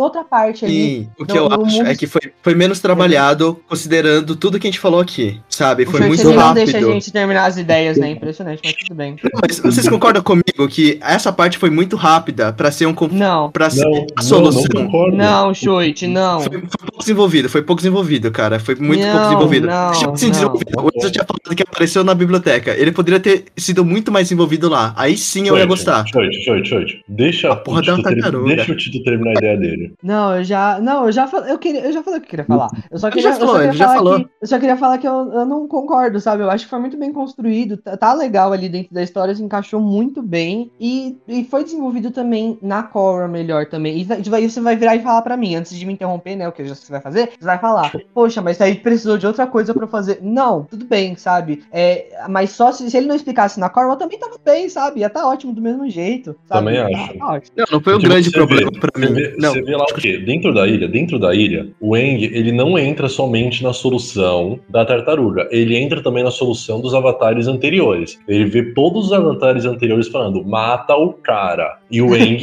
na última luta, considera matar o cara. Ele, ele tem, então é como se tivesse jogado duas opções: seguir os antigos avatares e matar o cara, ou seguir a tartaruga bizarra lá e tirar o- a dobra dele. que a dobra de energia não era uma solução 100%. Tinha uma chance muito grande do Eng ser corrompido. E ele quase foi. Isso. Isso que eu queria comentar. Porque assim, a gente vê quando ele vai dobrar a energia, né? Que é uma batalha espiritual que uma pessoa com mente forte, com o espírito forte, pode muito bem derrotar o Avatar. Tipo, ele é a pessoa mais. o dobrador mais forte do mundo, mas mesmo assim, uma pessoa com espírito forte pode dominar o espírito do Avatar. Isso Então é a parte arriscado irônica. demais. Foi muito Essa é arriscado. irônica, Porque se você for pegar, a única fraqueza do Avatar, mesmo ele sendo a ponte espiritual, a única fraqueza do Avatar é o espírito. Porque no momento que ele perde ele, ele perde tudo. Né? Tanto que falam que a única forma de você parar o Avatar é você matando ele no estado Avatar, que é o momento onde aquele, Hum. aquele- aquela raia estranha assume o controle, né? Eu acho muito legal que ele se arrisca, sabe? Tipo, ele, ele não quer matar os- o, o Ozai de nenhuma forma, que ele arrisca morrer é, dessa forma, tipo, quebrando o estado Avatar com a, a dobra de energia. Só que eu não sei, eu, eu gostei. eu- Não é que, tipo, eu odiei essa parte, mas por mim, eu preferia se o Eng tivesse achado uma solução sozinho, não que alguém tivesse dado pra ele ou ele tivesse encontrado, sabe? Que ele mesmo, como o Avatar, como a pessoa que posteriormente daria conselhos a outras pessoas, sabe? No, no estado Avatar, ele mesmo conseguiria achar a própria resposta dele mesmo, em vez de buscar. Mas, Não- mas nos isso outros. não era, Isso é- isso isso é não era a solução, mano. isso é Isso não era a solução. Pode falar. Não, eu tô falando que se o Eng achasse a solução por si só, ia cair no clichê dele ser o protagonista extremamente foda. Ele ia Exatamente. encontrar a solução por um outro meio, foi muito mais impressionante. Muito mais Exatamente. impressionante. Ainda mais Mas ele poderia. o Avatar trabalha com equilíbrio, ia trabalha com comunicação, ia trabalha com a paz, trabalha com os outros, ele conseguindo a solução através de um terceiro, tornou a situação muito mais interessante. Muito mais interessante. Mas E eu acho que ele poderia, por exemplo, ter falar, salvado aquele, guardado aquele pergaminho e falado, tipo, poxa, essa solução pode ser legal e tal, e visto o pergaminho e ido atrás disso sozinho. Eu acho que foi sim muito súbito, do nada, um episódio inteiro com uma tartaruga que a gente nunca viu. Mas foi bom, né? Ruim não foi. Eu acho que foi bom. Eu não, eu não odeio o Eu pessoal, acho- tá? Faz sentido, só que podia ter Eu sido acho que- explicado. Peraí, deixa lá. eles falar. Tipo, faz sentido, tipo, não era fora do, do verso já. Só que podia ter sido explicado melhor, sabe? Tipo, foi uma boa solução, eu acho, mas podia ter sido explicado melhor do que só. É, foi meio eu nada. Acho que comparado ao, ao todo o lore do desenho, sabe? Tudo que eles apresentaram e eles é, aprofundaram bastante. Eu concordo muito com isso com a Nicole, sabe? Poderia ter sido mais aprofundado. Mas eu não sei, Mas eu acho, eu não isso- vejo, eu não vejo como a, a Não, não é tartaruga, problema. a tartaruga leão dando, eu não falei problema, eu falei não vejo como a tartaruga leão Não, eu dando tô isso como falando uma eu, eu não solução. vejo problema. Eu dei, eu, eu vejo isso como uma opção, sabe? O Eng teve essa Sim. opção, ele descobriu essa opção e ele falou: "Não, mano, eu não vou matar o cara, eu vou optar por outra coisa". Entendeu? Então a tartaruga leão abriu o leque de opções do Eng. Foi só isso, sabe? Ele escolheu trabalhar ali, não foi jogado, sabe? Foi uma coisa que ele aprendeu naquele momento. Pode ser, pode ter sido nos últimos episódios e um pouco em cima da hora, pode até ser que sim. Só que a questão é, era uma opção, não era a solução, era só uma opção. E Mas o que eu fico pensando também, Tito, é que eu não vejo outro momento em todo o desenho, outro momento pra ter abordado a tartaruga. Não vejo outro momento. Exatamente. Não vejo outra Exatamente. ocasião onde eles poderiam ter falado de uma tartaruga ilha gigantesca, cara. Uhum. Aí Eu não acho teria- que poderia ter tido, assim, nos flashbacks do Eng, os monges falando sobre os antigos avatares e falando sobre as tartarugas leões. Mas aí eu não tiraria um pouco do elemento surpresa. Então, o problema de porque ser tem- surpresa é que é uma surpresa que ele entrega, sabe? É uma surpresa que ele dá, ele joga todo o conflito que tinha do roteiro basicamente de graça. Mas não aí é um tá, problema aí- pra mim, calma, não é um problema pra mim. Eu só acho que eh, foi um conflito rápido. Eu acho que poderia ter sido mais desenvolvido e não de forma rápida. Se eu tivesse não sido mais envolvido e tivesse jogado, por exemplo, em outros momentos do, do desenho, sabe? Ou até mesmo, mesmo que seja nessa parte mais final, só que um pouco mais envolvido, eu não sei, eu acho que talvez fosse perder um pouco da essência, sabe? Então, uma coisa que, ó, eu vou dar uma solução, que pra mim seria bom. Foi o que a Nicole tinha falado. Eles poderiam ter falado da tartaruga, só que eles poderiam falar, nossa, é uma tartaruga muito grande, é uma ilha, sabe? E a gente poderia falar da dobra de energia, mas não como. Não falando já que ela pode tirar a dobra dos outros. Porque ia ter o elemento surpresa, que já teve, ia ser muito impactante. A gente vê que, nossa, o tempo todo que ele tava na ilha, era a tartaruga que eles falavam, sabe? E ele descobre que a tartaruga tem a dobra de energia. Ele pode perguntar, nossa, não era você que falava da dobra de energia? E ela Sim. ensina como tirar a dobra. Isso pra mim seria O que eu perfeito. tinha pensado é, tipo, lá no começo ter apresentado o flashback com a tartaruga, né? Falando, tipo, olha, este ser é, o- é a chave da dobra de todos os seres e tal. E aí que ele vai pensar, pô, mas se ele é a chave da dobra, quer dizer que tem algum segredo aí. E aí procurar a tartaruga. E aí ver, a tartaruga e tirar as dúvidas, entendeu? Mas aí que tá, não foi ele que procurou a tartaruga, a tartaruga foi até ele, né? A tartaruga Sim. tava ali na praia e teve até aquela parte da musiquinha, né? Que fica, pô, que tipo, ele vai sozinho, meio hipnotizado assim. E o que eu lembro, eu lembro que eu ia falar, era tipo, mano, é, na verdade eu não sei se eu teria, eu teria visto tanto sentido colocar isso em outras partes, justamente porque esse é o momento em que o Eng tá desesperado, né? Que ele, fa- ele tá, mano, isso é contra tudo que eu aprendi, sabe, tal. Eu não posso matar. Então, teria muita coisa já perdida, sabe, se fosse dessa forma. Então, por isso eu acho que foi num Sim. bom momento. Então, uma coisa que eu não gostei também foi isso aí. Porque, por exemplo, eu gostaria muito mais do Eng ter achado a tartaruga do que a tartaruga ter achado o Eng. Do Eng ter procurado a solução. Claro que ele procurou os outros avatares. Mas eu acho que ele poderia ter procurado a tartaruga, ter procurado outros meios e encontrado a tartaruga. Do que ela vir nadando até a, a casinha dele, sabe? E chamado ele no momento X. exatos. a tartaruga se apresentou pro avatar, pro primeiro avatar no momento de necessidade, né, naquele momento lá e se apresentou pra ela também, pra ele também aqui agora, sabe? Então, pra mim faz sentido. É uma pergunta de opinião pra vocês. Como é que é o nome daqueles dois espíritos do, do equilíbrio? É Raja e. e... Vato, acho. Vato, isso. Vocês, a- é uma pergunta muito de opinião que fica esse conflito na minha cabeça. Será que a tartaruga leão é superior aos próprios espíritos do equilíbrio? Porque elas, elas se meio que controlam tudo ao mesmo tempo, né? Não, eu acho que não, porque a, a Raja e o Vato são, tipo, espíritos da criação e da destruição, sabe? Eles são acima da energia. Tanto que ter o espírito da. Ah, não, esquece, tá falando merda já. Esquece. Não, Não sei, eu né, concordo, porque- eu concordo é- com. É porque eu não sei, eu vejo, eu vejo a tartaruga leão, mano, e ela, e ela que trouxe a oportunidade para o espírito lá da, da criação, não lembro qual dos dois que era. Mas é, é, é- é interessante, até essa questão de superioridade não é, não é bem definida, eu gosto disso, de não definir as coisas às vezes. Bom, a gente, a gente Sim. falou de todo mundo da gangue, menos da Katara, né? Sendo que é uma puta É, personagem pensando bem. Uhum. E aí, Ah, não- é que não sei, eu vejo, eu vejo uma construção muito boa na Katara, sabe? Ela é uma personagem assim que tem muitos momentos que você fala, mano, você é chata pra caramba, mas tem outros momentos que você fala, mano, eu amo você, sabe? E é isso aí, acho que é isso. Eu, eu gosto Cara, da, da, da muito personagem. interessante, porque. Pode falar então. Fala- Porque, tipo, ela tem todo o negócio de, tipo, se sentir forçada a tomar o lugar da mãe dela. Porque o trauma que ela sente, tipo, tanto ela quanto o Sokka tem um trauma muito grande de ter perdido a mãe.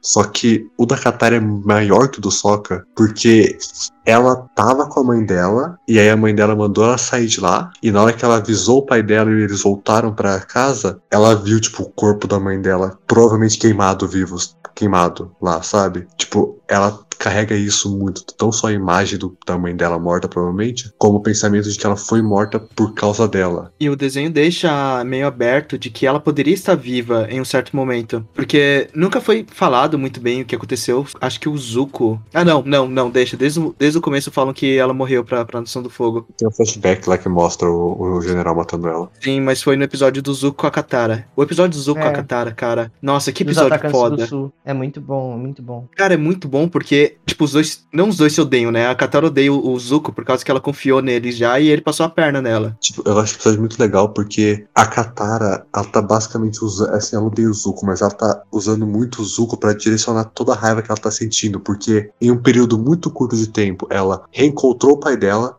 perdeu o pai dela porque ele foi preso. Depois ela recuperou o pai dela de novo. E aí teve que se despedir dele, sabe? Sem saber onde ele se vê de novo. Então ela tá muito frustrada entre isso, entre perder Bacincê, entre a traição do, do Zuko, que ainda não superou. E ela tá jogando tudo isso no Zuko. E o jeito que o Zuko vê de ela resolver isso é confrontar o homem que tá, tipo, sabe, causando o maior trauma pra ela, que é o general lá das. Joga raiva na dos- pessoa certa, né? Assim, digamos. Mas é isso que eu gosto na Katara, porque você vê que dentro de todos da galerinha da, da Jang, né? É, mesmo o Eng sendo ali o, si- o símbolo do equilíbrio, a Katara é a personagem mais justa entre todos eles. Ela é a personagem mais justa. Eu, eu enxergo, pelo menos, ela como a, o, o- o símbolo da justiça ali no meio deles, né? Tanto que aquele episódio que ela se disfarça como aquela, aquele espírito da névoa, sei lá, você vê que ela ela tá passando, ela tá fazendo aquilo no intuito de salvar aquelas pessoas, né? Como a, a oportunidade que ela achou. E é um episódio basicamente só retratando isso, dela falando, não, eu vou trazer justiça para aquele povo. Então eu, eu, eu acho que a Tara assim, Mas dentro ninguém- deles é o símbolo da justiça. Eu cara. acho, eu acho muito legal esse negócio da vingança, né? Desse arco de vingança dela. Porque, meu, a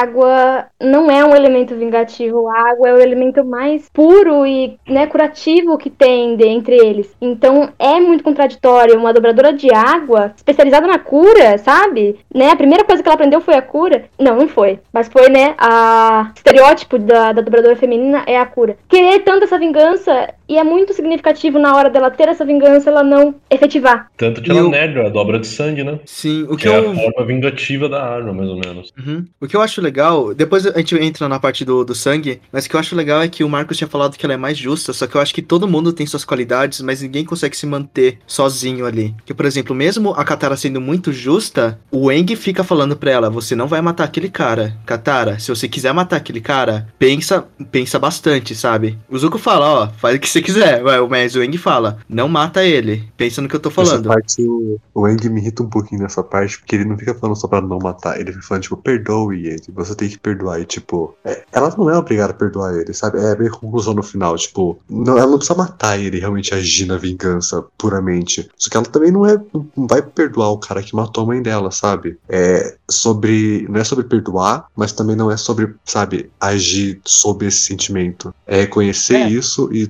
seguir em frente. E é essa conclusão que ela tem no final. Que ela reconhece que ela fez, não perdoa ele, mas segue a vida dela. E o Eng entende isso, tanto que no final a Katara fala que ela ouviu o Eng no, no final das contas, sabe? E eu gosto muito dessa amizade que tem entre eles, porque todo mundo meio que se ajuda. A ou- ouve a, a Katara, porque tem muitas brigas entre elas, mas quando a Katara pede uma coisa pra Toph e dá um sermão alguma coisa, a Toph acaba entendendo, sabe? A Toph muda. O Eng também, quando leva da, da Katara, o mesmo do Sokka. Porque o Eng tem, tem, essas, tem essas bases, né? Porque o Eng, ele esquece às vezes que ele é o Avatar. E o Sokka é sempre o cara que tá focado. Cara, a gente tem um objetivo, sabe? Todo mundo da, da gang, né?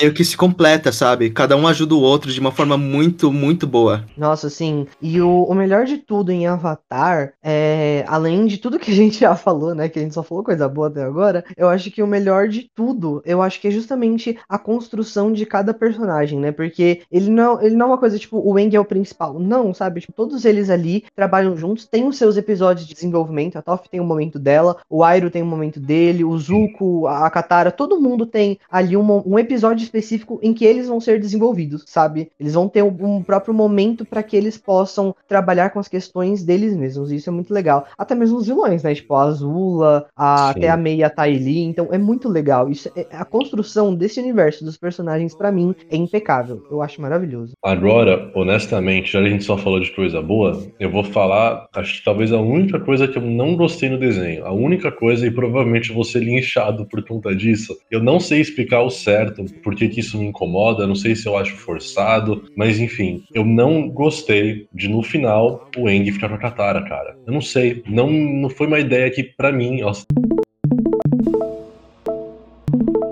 Todo mundo abriu o microfone, mano. Vou ser linchado.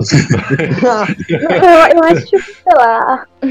Assim, tipo, é, é uma relação muito bonita. Eles são melhores amigos e ficou, assim, cozinhando isso, né, a, a- a série inteira. Mas não sei. Eu também fico, assim, com um sentimento meio, tipo, porra, alguma coisa não tá tão assim. Mas Tipo, não é.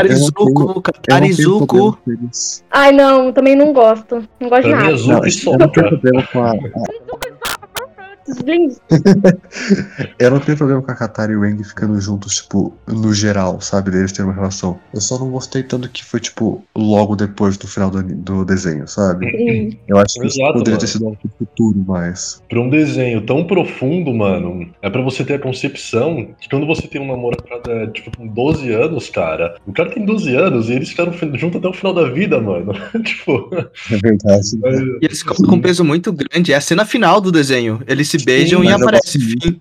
Dito isso, eu gosto muito da relação de todos os outros membros da gang. sim, Do- não, isso com relação certeza. É deles. só essa aqui que tipo, acaba me incomodando um pouco. duas filhas de pais diferentes, sabe, mano? Tipo, é- ela ficou com dois homens, teve duas filhas e das duas cresceram. Isso, isso vai entrar no do, do- da Core, a gente tem que fazer isso em outro, no outro podcast, mas. Sim. Eu gosto muito de como desenvolveu isso. Mas é, Ah. eu acho que o que me faz não gostar tanto deles terem ficado juntos é que quando dá início, né? A gente tem a concepção de que a primeira vista importa muito, né? Nossa, o nosso primeiro conceito do, do que a gente tá vendo. E o meu primeiro conceito, quando eu comecei a assistir, é que quando o Eng se junta ao Sokka e a Katara, não é uma questão de, tipo, você pensar, ah, eles vão ficar juntos, tipo, desde o início. Pra mim, a primeira coisa que eu pensei foi, nossa, vai ser como se for um terceiro irmão. E, tipo, Eu É. também, eu também pensei. Eu não sei, eu acho que pra mim, se a- eu acho que para mim o erro da série, né, do- nesse, nesse último momento que vocês falaram, foi o fato deles terem se beijado. Ligado? Eu acho que, tipo, se ficasse uma coisa, no momento afetivo, tipo, eles dando a mão e olhando um pro outro, sabe? Uma coisa assim, tipo, pô, eles ficaram juntos, mas, tipo, sei lá, parecia que eles quiseram forçar isso naquele momento só pra falar, E tipo, eles ficaram juntos. O Sabe? E beijo, se não o tivesse beijo isso, seu só, só final, mãozinha, sei lá. seria ótimo. O beijo seu final dá tanto ar de isso foi tudo um romance, tudo era pra terminar Sim. assim. Ai, outro casal que eu não gosto, Mei e Zuko. Já Ah, era. Não, ah, não, gosto, não, eu para, gosto. Não dá, eu não gosto. gosto. Não curto, não Lindos, curto, cara. lindos, lindos, lindos. Mano, convenhamos que eles são Eu gosto muito deles estão descolados. eles não ficam juntos. É, sim. É, mas eles são É, muito é descolados, mano. Muito descolados. Aquela cena em que ela fala assim. A a Azula fala, né? Ah, você. Não, como é que era? Ai, ai. Ah, não, a Azula fala algo do tipo, você deveria me temer mais. Aí eu acho que a Mei fala, né? Você calculou errado. Eu amo mais o Zuko do que te. do que te temo. Aí a Azula fala, não, você deveria me temer mais. Aí eles vão pro, pro São pau. Inclusive, só queria jogar aqui que a Tylee atacou a Azula porque ela ama a Azula também. E ela não queria ver ela matando a Mei, porque isso ia acabar com a cabeça dela. Pera, jogando aqui mesmo. Foi? Kylie. Não, não perdi o raciocínio. Que a, a Tylee trai a Azula naquele momento também. As duas traem Sim, ela. Sim. E o raciocínio que. Eu não lembro quem que postou, eu não lembro que eu vi isso, mas tipo, falando que o motivo da Mei ter traído a Azula é porque ela ama o Zuko mais do que teme a Azula, certo? Sim. Que é o que ela fala. E o motivo da Tylee ter traído a Azula é porque ela ama a Azula. E ela não queria ver a Azula matando a Mei. Porque ela sabia que isso ia, tipo, destruir a Azula. Ia destruir quem ela é, sabe? Tipo, matando uma das únicas muito amigas.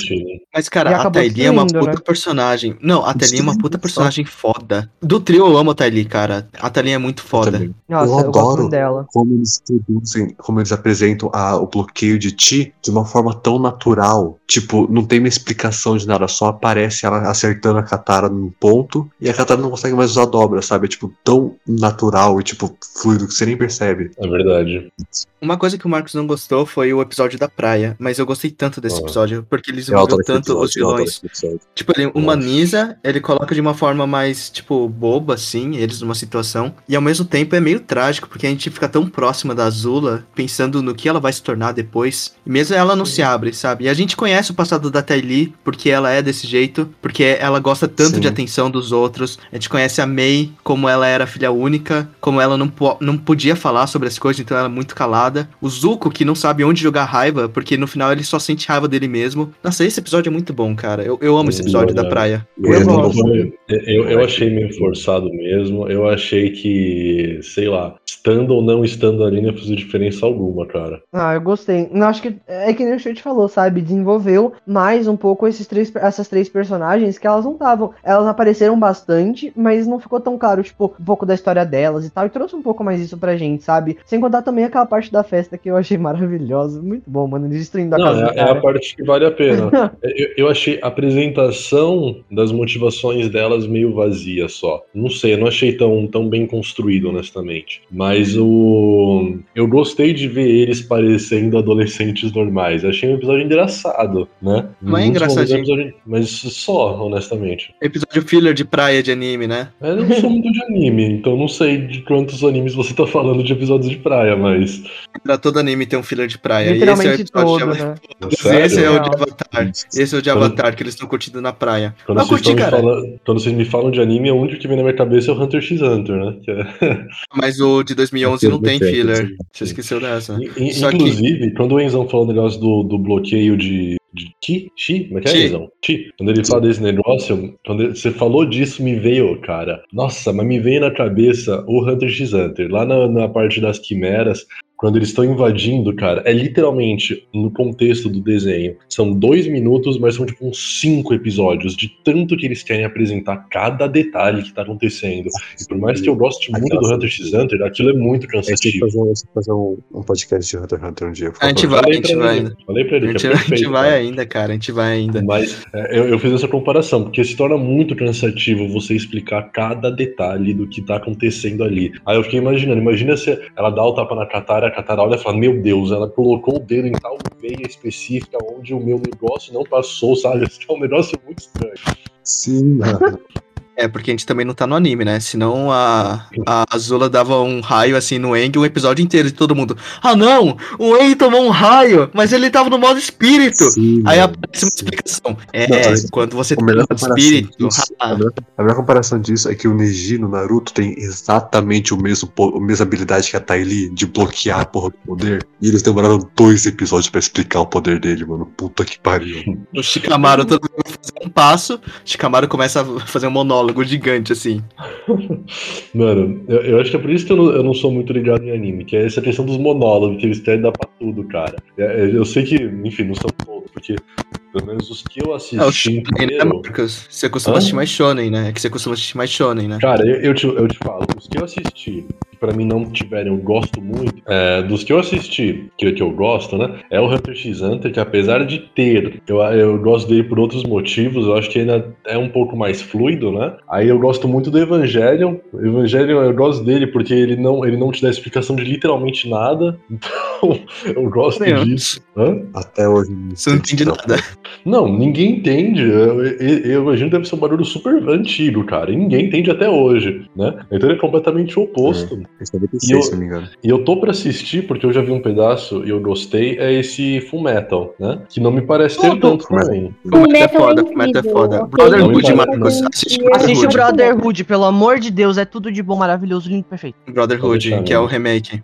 Eu tenho mangá, se você esse- quiser, Marcos. esse é um, é um que me parece que não é tem tanto. né. É um que me parece que não tem tanto. Outro Sim. que eu assisti que eu não. Que, esse eu assisti faz muitos anos, né? Então não vou lembrar direito. Mas é capaz que se teve foi algo. Não, esquece. Nossa, não, esse tem pra caralho. Eu assisti quando era criança, que é o Death Note, Mano. mas tem pra caralho. Tem, tem.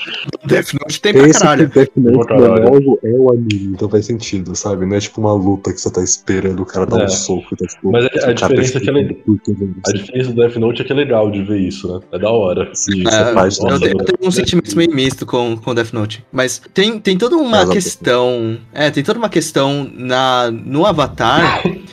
a galera chega e come- começa a falar que Avatar é anime e fica uma puta polêmica nisso aí. Porque ele é americano, foi feito pela Nickelodeon.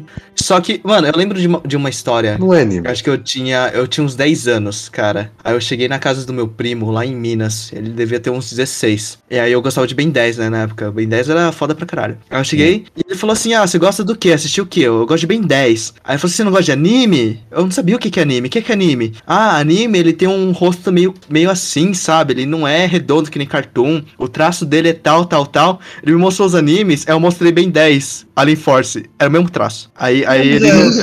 Eu não soube o que chamo, falar. eu chamo tudo de desenho, porque, sei lá, pra mim é desenho. Então, Você tipo, a sabe, mesma coisa. até Por, por- por mais que, por mais que siga esse padrão do, do formato dos personagens, depois que eu vi você, Shoichi, e o Enzão assistindo aquele.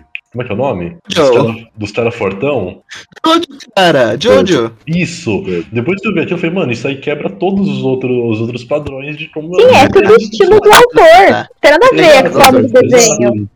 É que anime, é que anime é japonês. Só que aí os, os caras entram num dilema só por causa que o estilo é igual. Eu não acho que Avatar é um anime. Ele é desenho, Sim, desenho assim americano. como- acabou. assim É uma série de são o- animação, acabou, não Assim tem muita discussão. os norte-americanos devem chamar o quê? Deve chamar de é, Let's see a animation. A gente fala desenho. É a nossa comparação. Ah, cartoon. É um cartoon, né, no caso. Isso, Let's see a cartoon. Não, mas ah, é que o anime, essa parte do anime do Avatar ficou mais, mais assim, acirrado por causa de Korra. Por causa que a animação muda um pouquinho e fica muito parecido com o anime. Ah, mas é muito A pouco. galera fica nesse embate. Fica um pouquinho, fica um pouquinho, cara. Fica Não, um pouquinho. muda muito pouco. Muda muito pouco. Ah, eu, Ah, ó, muda bastante, velho. A qualidade é bem Falar de- melhor. a animação dá, dá uma mudada também, a Até história porque também. o estúdio muda, né, no meio da temporada, no Sim. meio da série. Ó, vocês- você quer falar da dobra de sangue? Eu falei que a gente ia falar depois, mas a gente acabou pulando. Ah, mano, não tem muito o que falar, né? Dobra de sangue, né, velho? É muito foda, Mas é assim, da não tem que hora. falar, mano. É uma Não. puta história. Eu acho. É muito eu, eu bom. particularmente acho que a dobra de sangue é mais legal de se aprofundar quando for falar de Korra. Eu também, exatamente. Ah, tá bom. Mas eu você quer acho que falar é legal de um falar, aqui? o que eu acho legal de falar da dobra de sangue é que contrasta muito com o símbolo da água. Que é aquele negócio, né, apaziguador, não é ofensivo, né? A água é o elemento mãe, né? É o símbolo ali do, do amor materno, da cura. E aí você dobra o sangue da pessoa, literalmente, tipo, é... Controla a pessoa. o, o livre-arbítrio dela é. Então é, é totalmente fora do estereótipo dobra d'água. A água ela é vida, né? Como eles falam lá. Em qualquer lugar que tem vida, tem água.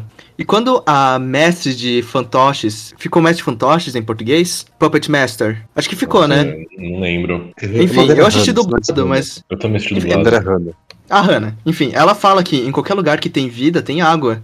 E você fala, nossa, que legal, né? Essa parte da água envolvida com a vida. Ela vai lá e usa a, a porra da vida pra, pra foder os outros. Aí que começa a ficar meio, meio foda, que ela começa a tirar água do, das plantas e tudo mais. a, a relação que a Katara acaba desenvolvendo, começando a desenvolver com ela, porque, tipo, ela é a, a última ligação que a Katara tem com os dobradores de água do sul, sabe? Ela é a última dobradora de água do sul. E quando elas começam a conversar, você vê como a Katara tá, tipo, esperançosa, sabe? De quanto ela pode ensinar. E ela começa a falar que tem onde tem em vida tem água. E a Katara começa a, tipo, ver o quão maior do que ela tinha imaginado que a dobra é. E aí você vê, tipo, o quanto que ela vai se decepcionando quando ela percebe quem a Hannah realmente Sim, ela é. demora a aceitar Sim. que não era tão bom assim, né? Que ela não é Exatamente. tão Ela boa. percebe, ela vê o lado horrível que a dobra de água também tem, sabe? Quão ruim também pode ser. É, e é um a episódio Katara- meio sombrio, né, velho? Tem aquelas Ele é- ele aquela, tem- episódio. O episódio começa de uma forma mais sombria, com eles contando histórias de terror, pra você ter uma ideia, sabe, de quanto pesado vai ser. E eu gosto do jeito que a Katara ela usa a dobra de sangue, nunca quando ela precisa, que ela, que ela tá, tipo, precisando alguma coisa, mas sim quando ela perde ela mesma. Porque ela usa contra a Hannah e ela usa contra os guardas. Só que, por exemplo, ela não usa contra a Azula na batalha final. Ela se recusa. Ela usa só contra os guardas, lá quando ela acha que foi o guarda que matou a mãe dela. E, tipo, ela não precisava usar aquela dobra. Tava o Zuko do lado dela, sabe? Mas ela tava tão puta que ela usa nele. Ah, eu acho que eu tenho, acho que eu tenho mais coisas pra falar sobre isso no de Korra. Beleza, É, então. acho que tem, ah, tem um pouco de dobra de sangue no de Korra também, né? Que é interessante a gente falar. Então vamos caminhando pro final. Ah, é, deixa eu só falar o nome das, das artes marciais pra quem quiser pesquisar. O do Hum. ar chama Bagua e a da terra chama Hunga. Hunga, não sei como. Aí o da, do fogo é Shaolin do Norte e a do, da água é Tai Chi. Aí isso que quem quiser pesquisar mais, sei lá. Beleza, vocês Eu querem complementar mais? Vocês querem complementar mais alguma coisa? Tranquilo. Então vamos Ótimo, para já. Então vamos para pontos negativos, positivos e notas. Pontos negativos, a gente não falou, a gente, a gente só biscoitou, né, nesse episódio, o Avatar. É, A gente mal falou Um ponto negativo. tem algum ponto negativo. Tem. Tipo, os pontos negativos que eu diria assim, Pra mim. tipo, é, a parte da tartaruga foi um pouco. Podia ter sido desenvolvido, porque não foi desenvolvido. E a cena final, seu beijo da Katara com Andy foi meio. É, É. Concordo, concordo. Eu vejo que talvez Mas, único tipo- ponto negativo, ponto negativo mesmo, que o desenho poderia ter proporcionado, mas não proporcionou, pelo menos eu não enxerguei, é, foi um desrespeito com a cultura asiática. E eu não enxerguei nada que tipo fosse algo. é, Eu também não. eles tinham lá a oportunidade de se mostrarem os estadunidenses que eles são, e não se mostraram. É, se Sim, você tipo, pegar assim, os Estados Unidos poderiam ser a nação do fogo. Eu acho que eu acho que as pessoas dão crédito demais, ou tipo, às vezes pegam muito pesado nessa parte da representação asiática de Avatar, porque a obje- o objetivo deles nunca foi representar cultura asiática. Eles pegaram Sim. inspirações de culturas asiáticas, só que, tipo, é um mundo fictício. Não tem uma parte que é baseada na China ou uma parte que é baseada no Japão. Tipo, sim, o Reino da Terra é baseado primariamente na China. Só que também tem aspectos japoneses e também tem aspectos de outras culturas asiáticas. Porque Exato. é uma terra, é uma terra fictícia, tipo, você não precisa ter, não tá representando uma coisa real, sabe? É de só uma forma pegando de outra, também, tem inspiração Eles conseguiram trabalhar, eles conseguiram trabalhar isso sem xenofobia, que é uma coisa que eles têm dificuldade de fazer. Era literalmente qualquer filme de samurai que exista feito nos Estados Unidos. Scarlett Johansson fazendo personagem asiático. Tipo isso. Isso mesmo. Ou o próprio filme do Aladdin, que eles queriam que o Aladdin fosse branco, mano. Nossa, Aladdin deu mó treta de bastidor, né? Nossa, nem, nem vamos falar aqui. Ah, outra coisa. Pergunta final, então. Pras notas, eu sei que eu já falei das notas, mas vamos lá. Cada um vai falar seu personagem favorito da obra, que é a parte mais difícil. Eu começo. Meu personagem favorito é o Sokka. Cara, eu gosto muito da Toff, né? A Toff.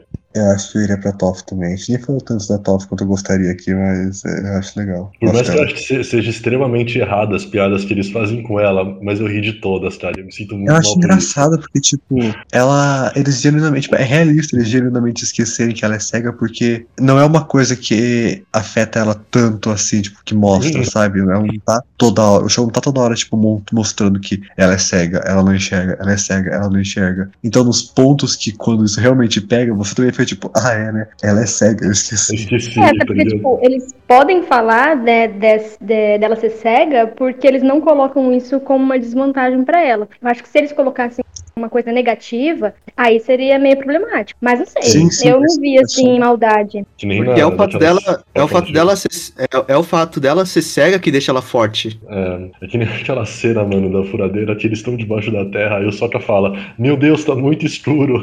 Aí ela fala, caramba, que pesadelo. Ela tá procurando a, a biblioteca. Ela tá falando, ah, pessoal, eu achei, todo mundo vai ver. Só que ela tá cega, tá?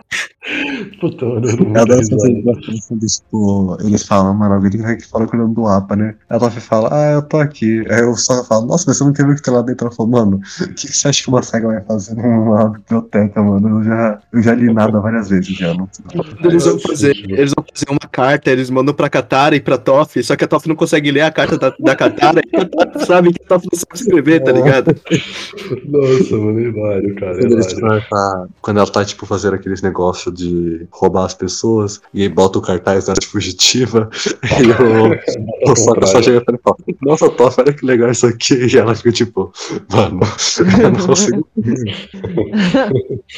Ai, meu Deus. Ai, piada com Enfim. cego, é isso que a gente tá fazendo aqui até agora.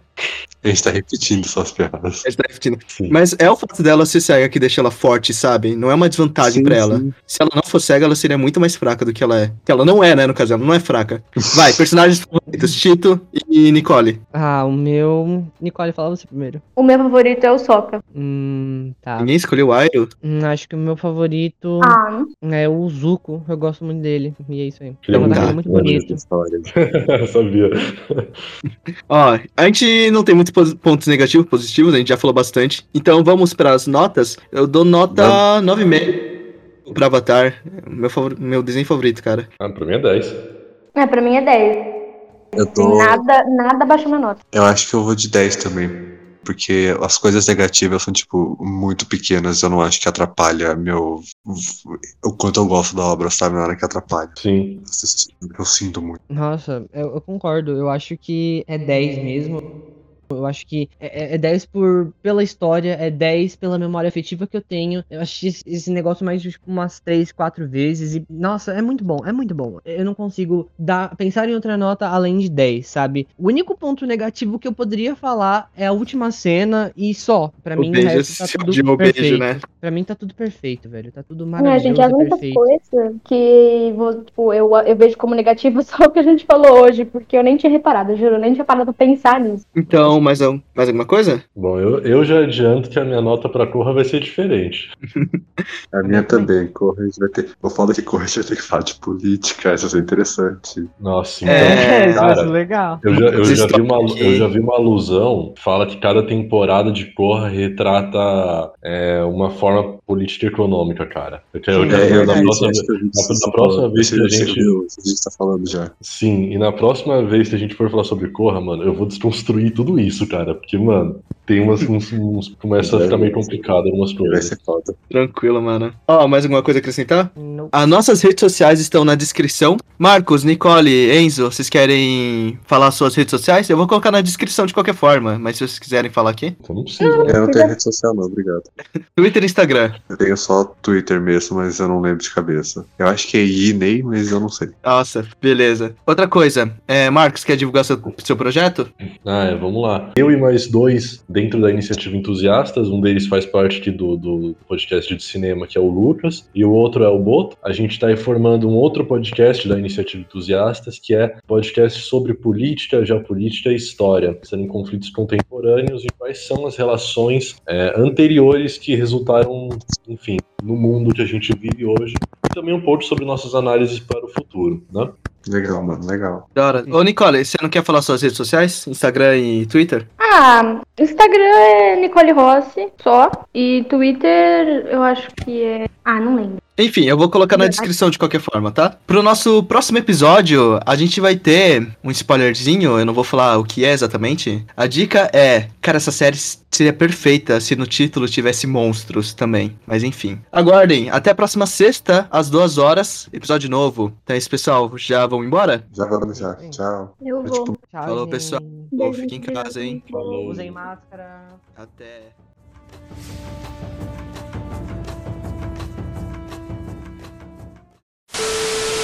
Eu vou esquecer. Ô, Marcos. Marcos, você não tem noção de como ele foi nazista com a gente agora mais cedo. Ele mutou todo mundo, velho. Mutou todo Ah, mundo. os caras estavam me atrapalhando, mano. Eu não conseguia fechar o episódio. Tava... Vai ficar imenso. Sabe, sabe qual foi um dos países aliados à Alemanha nazista? Hum. Já bom. Itália, mano. Sou italiano, mano.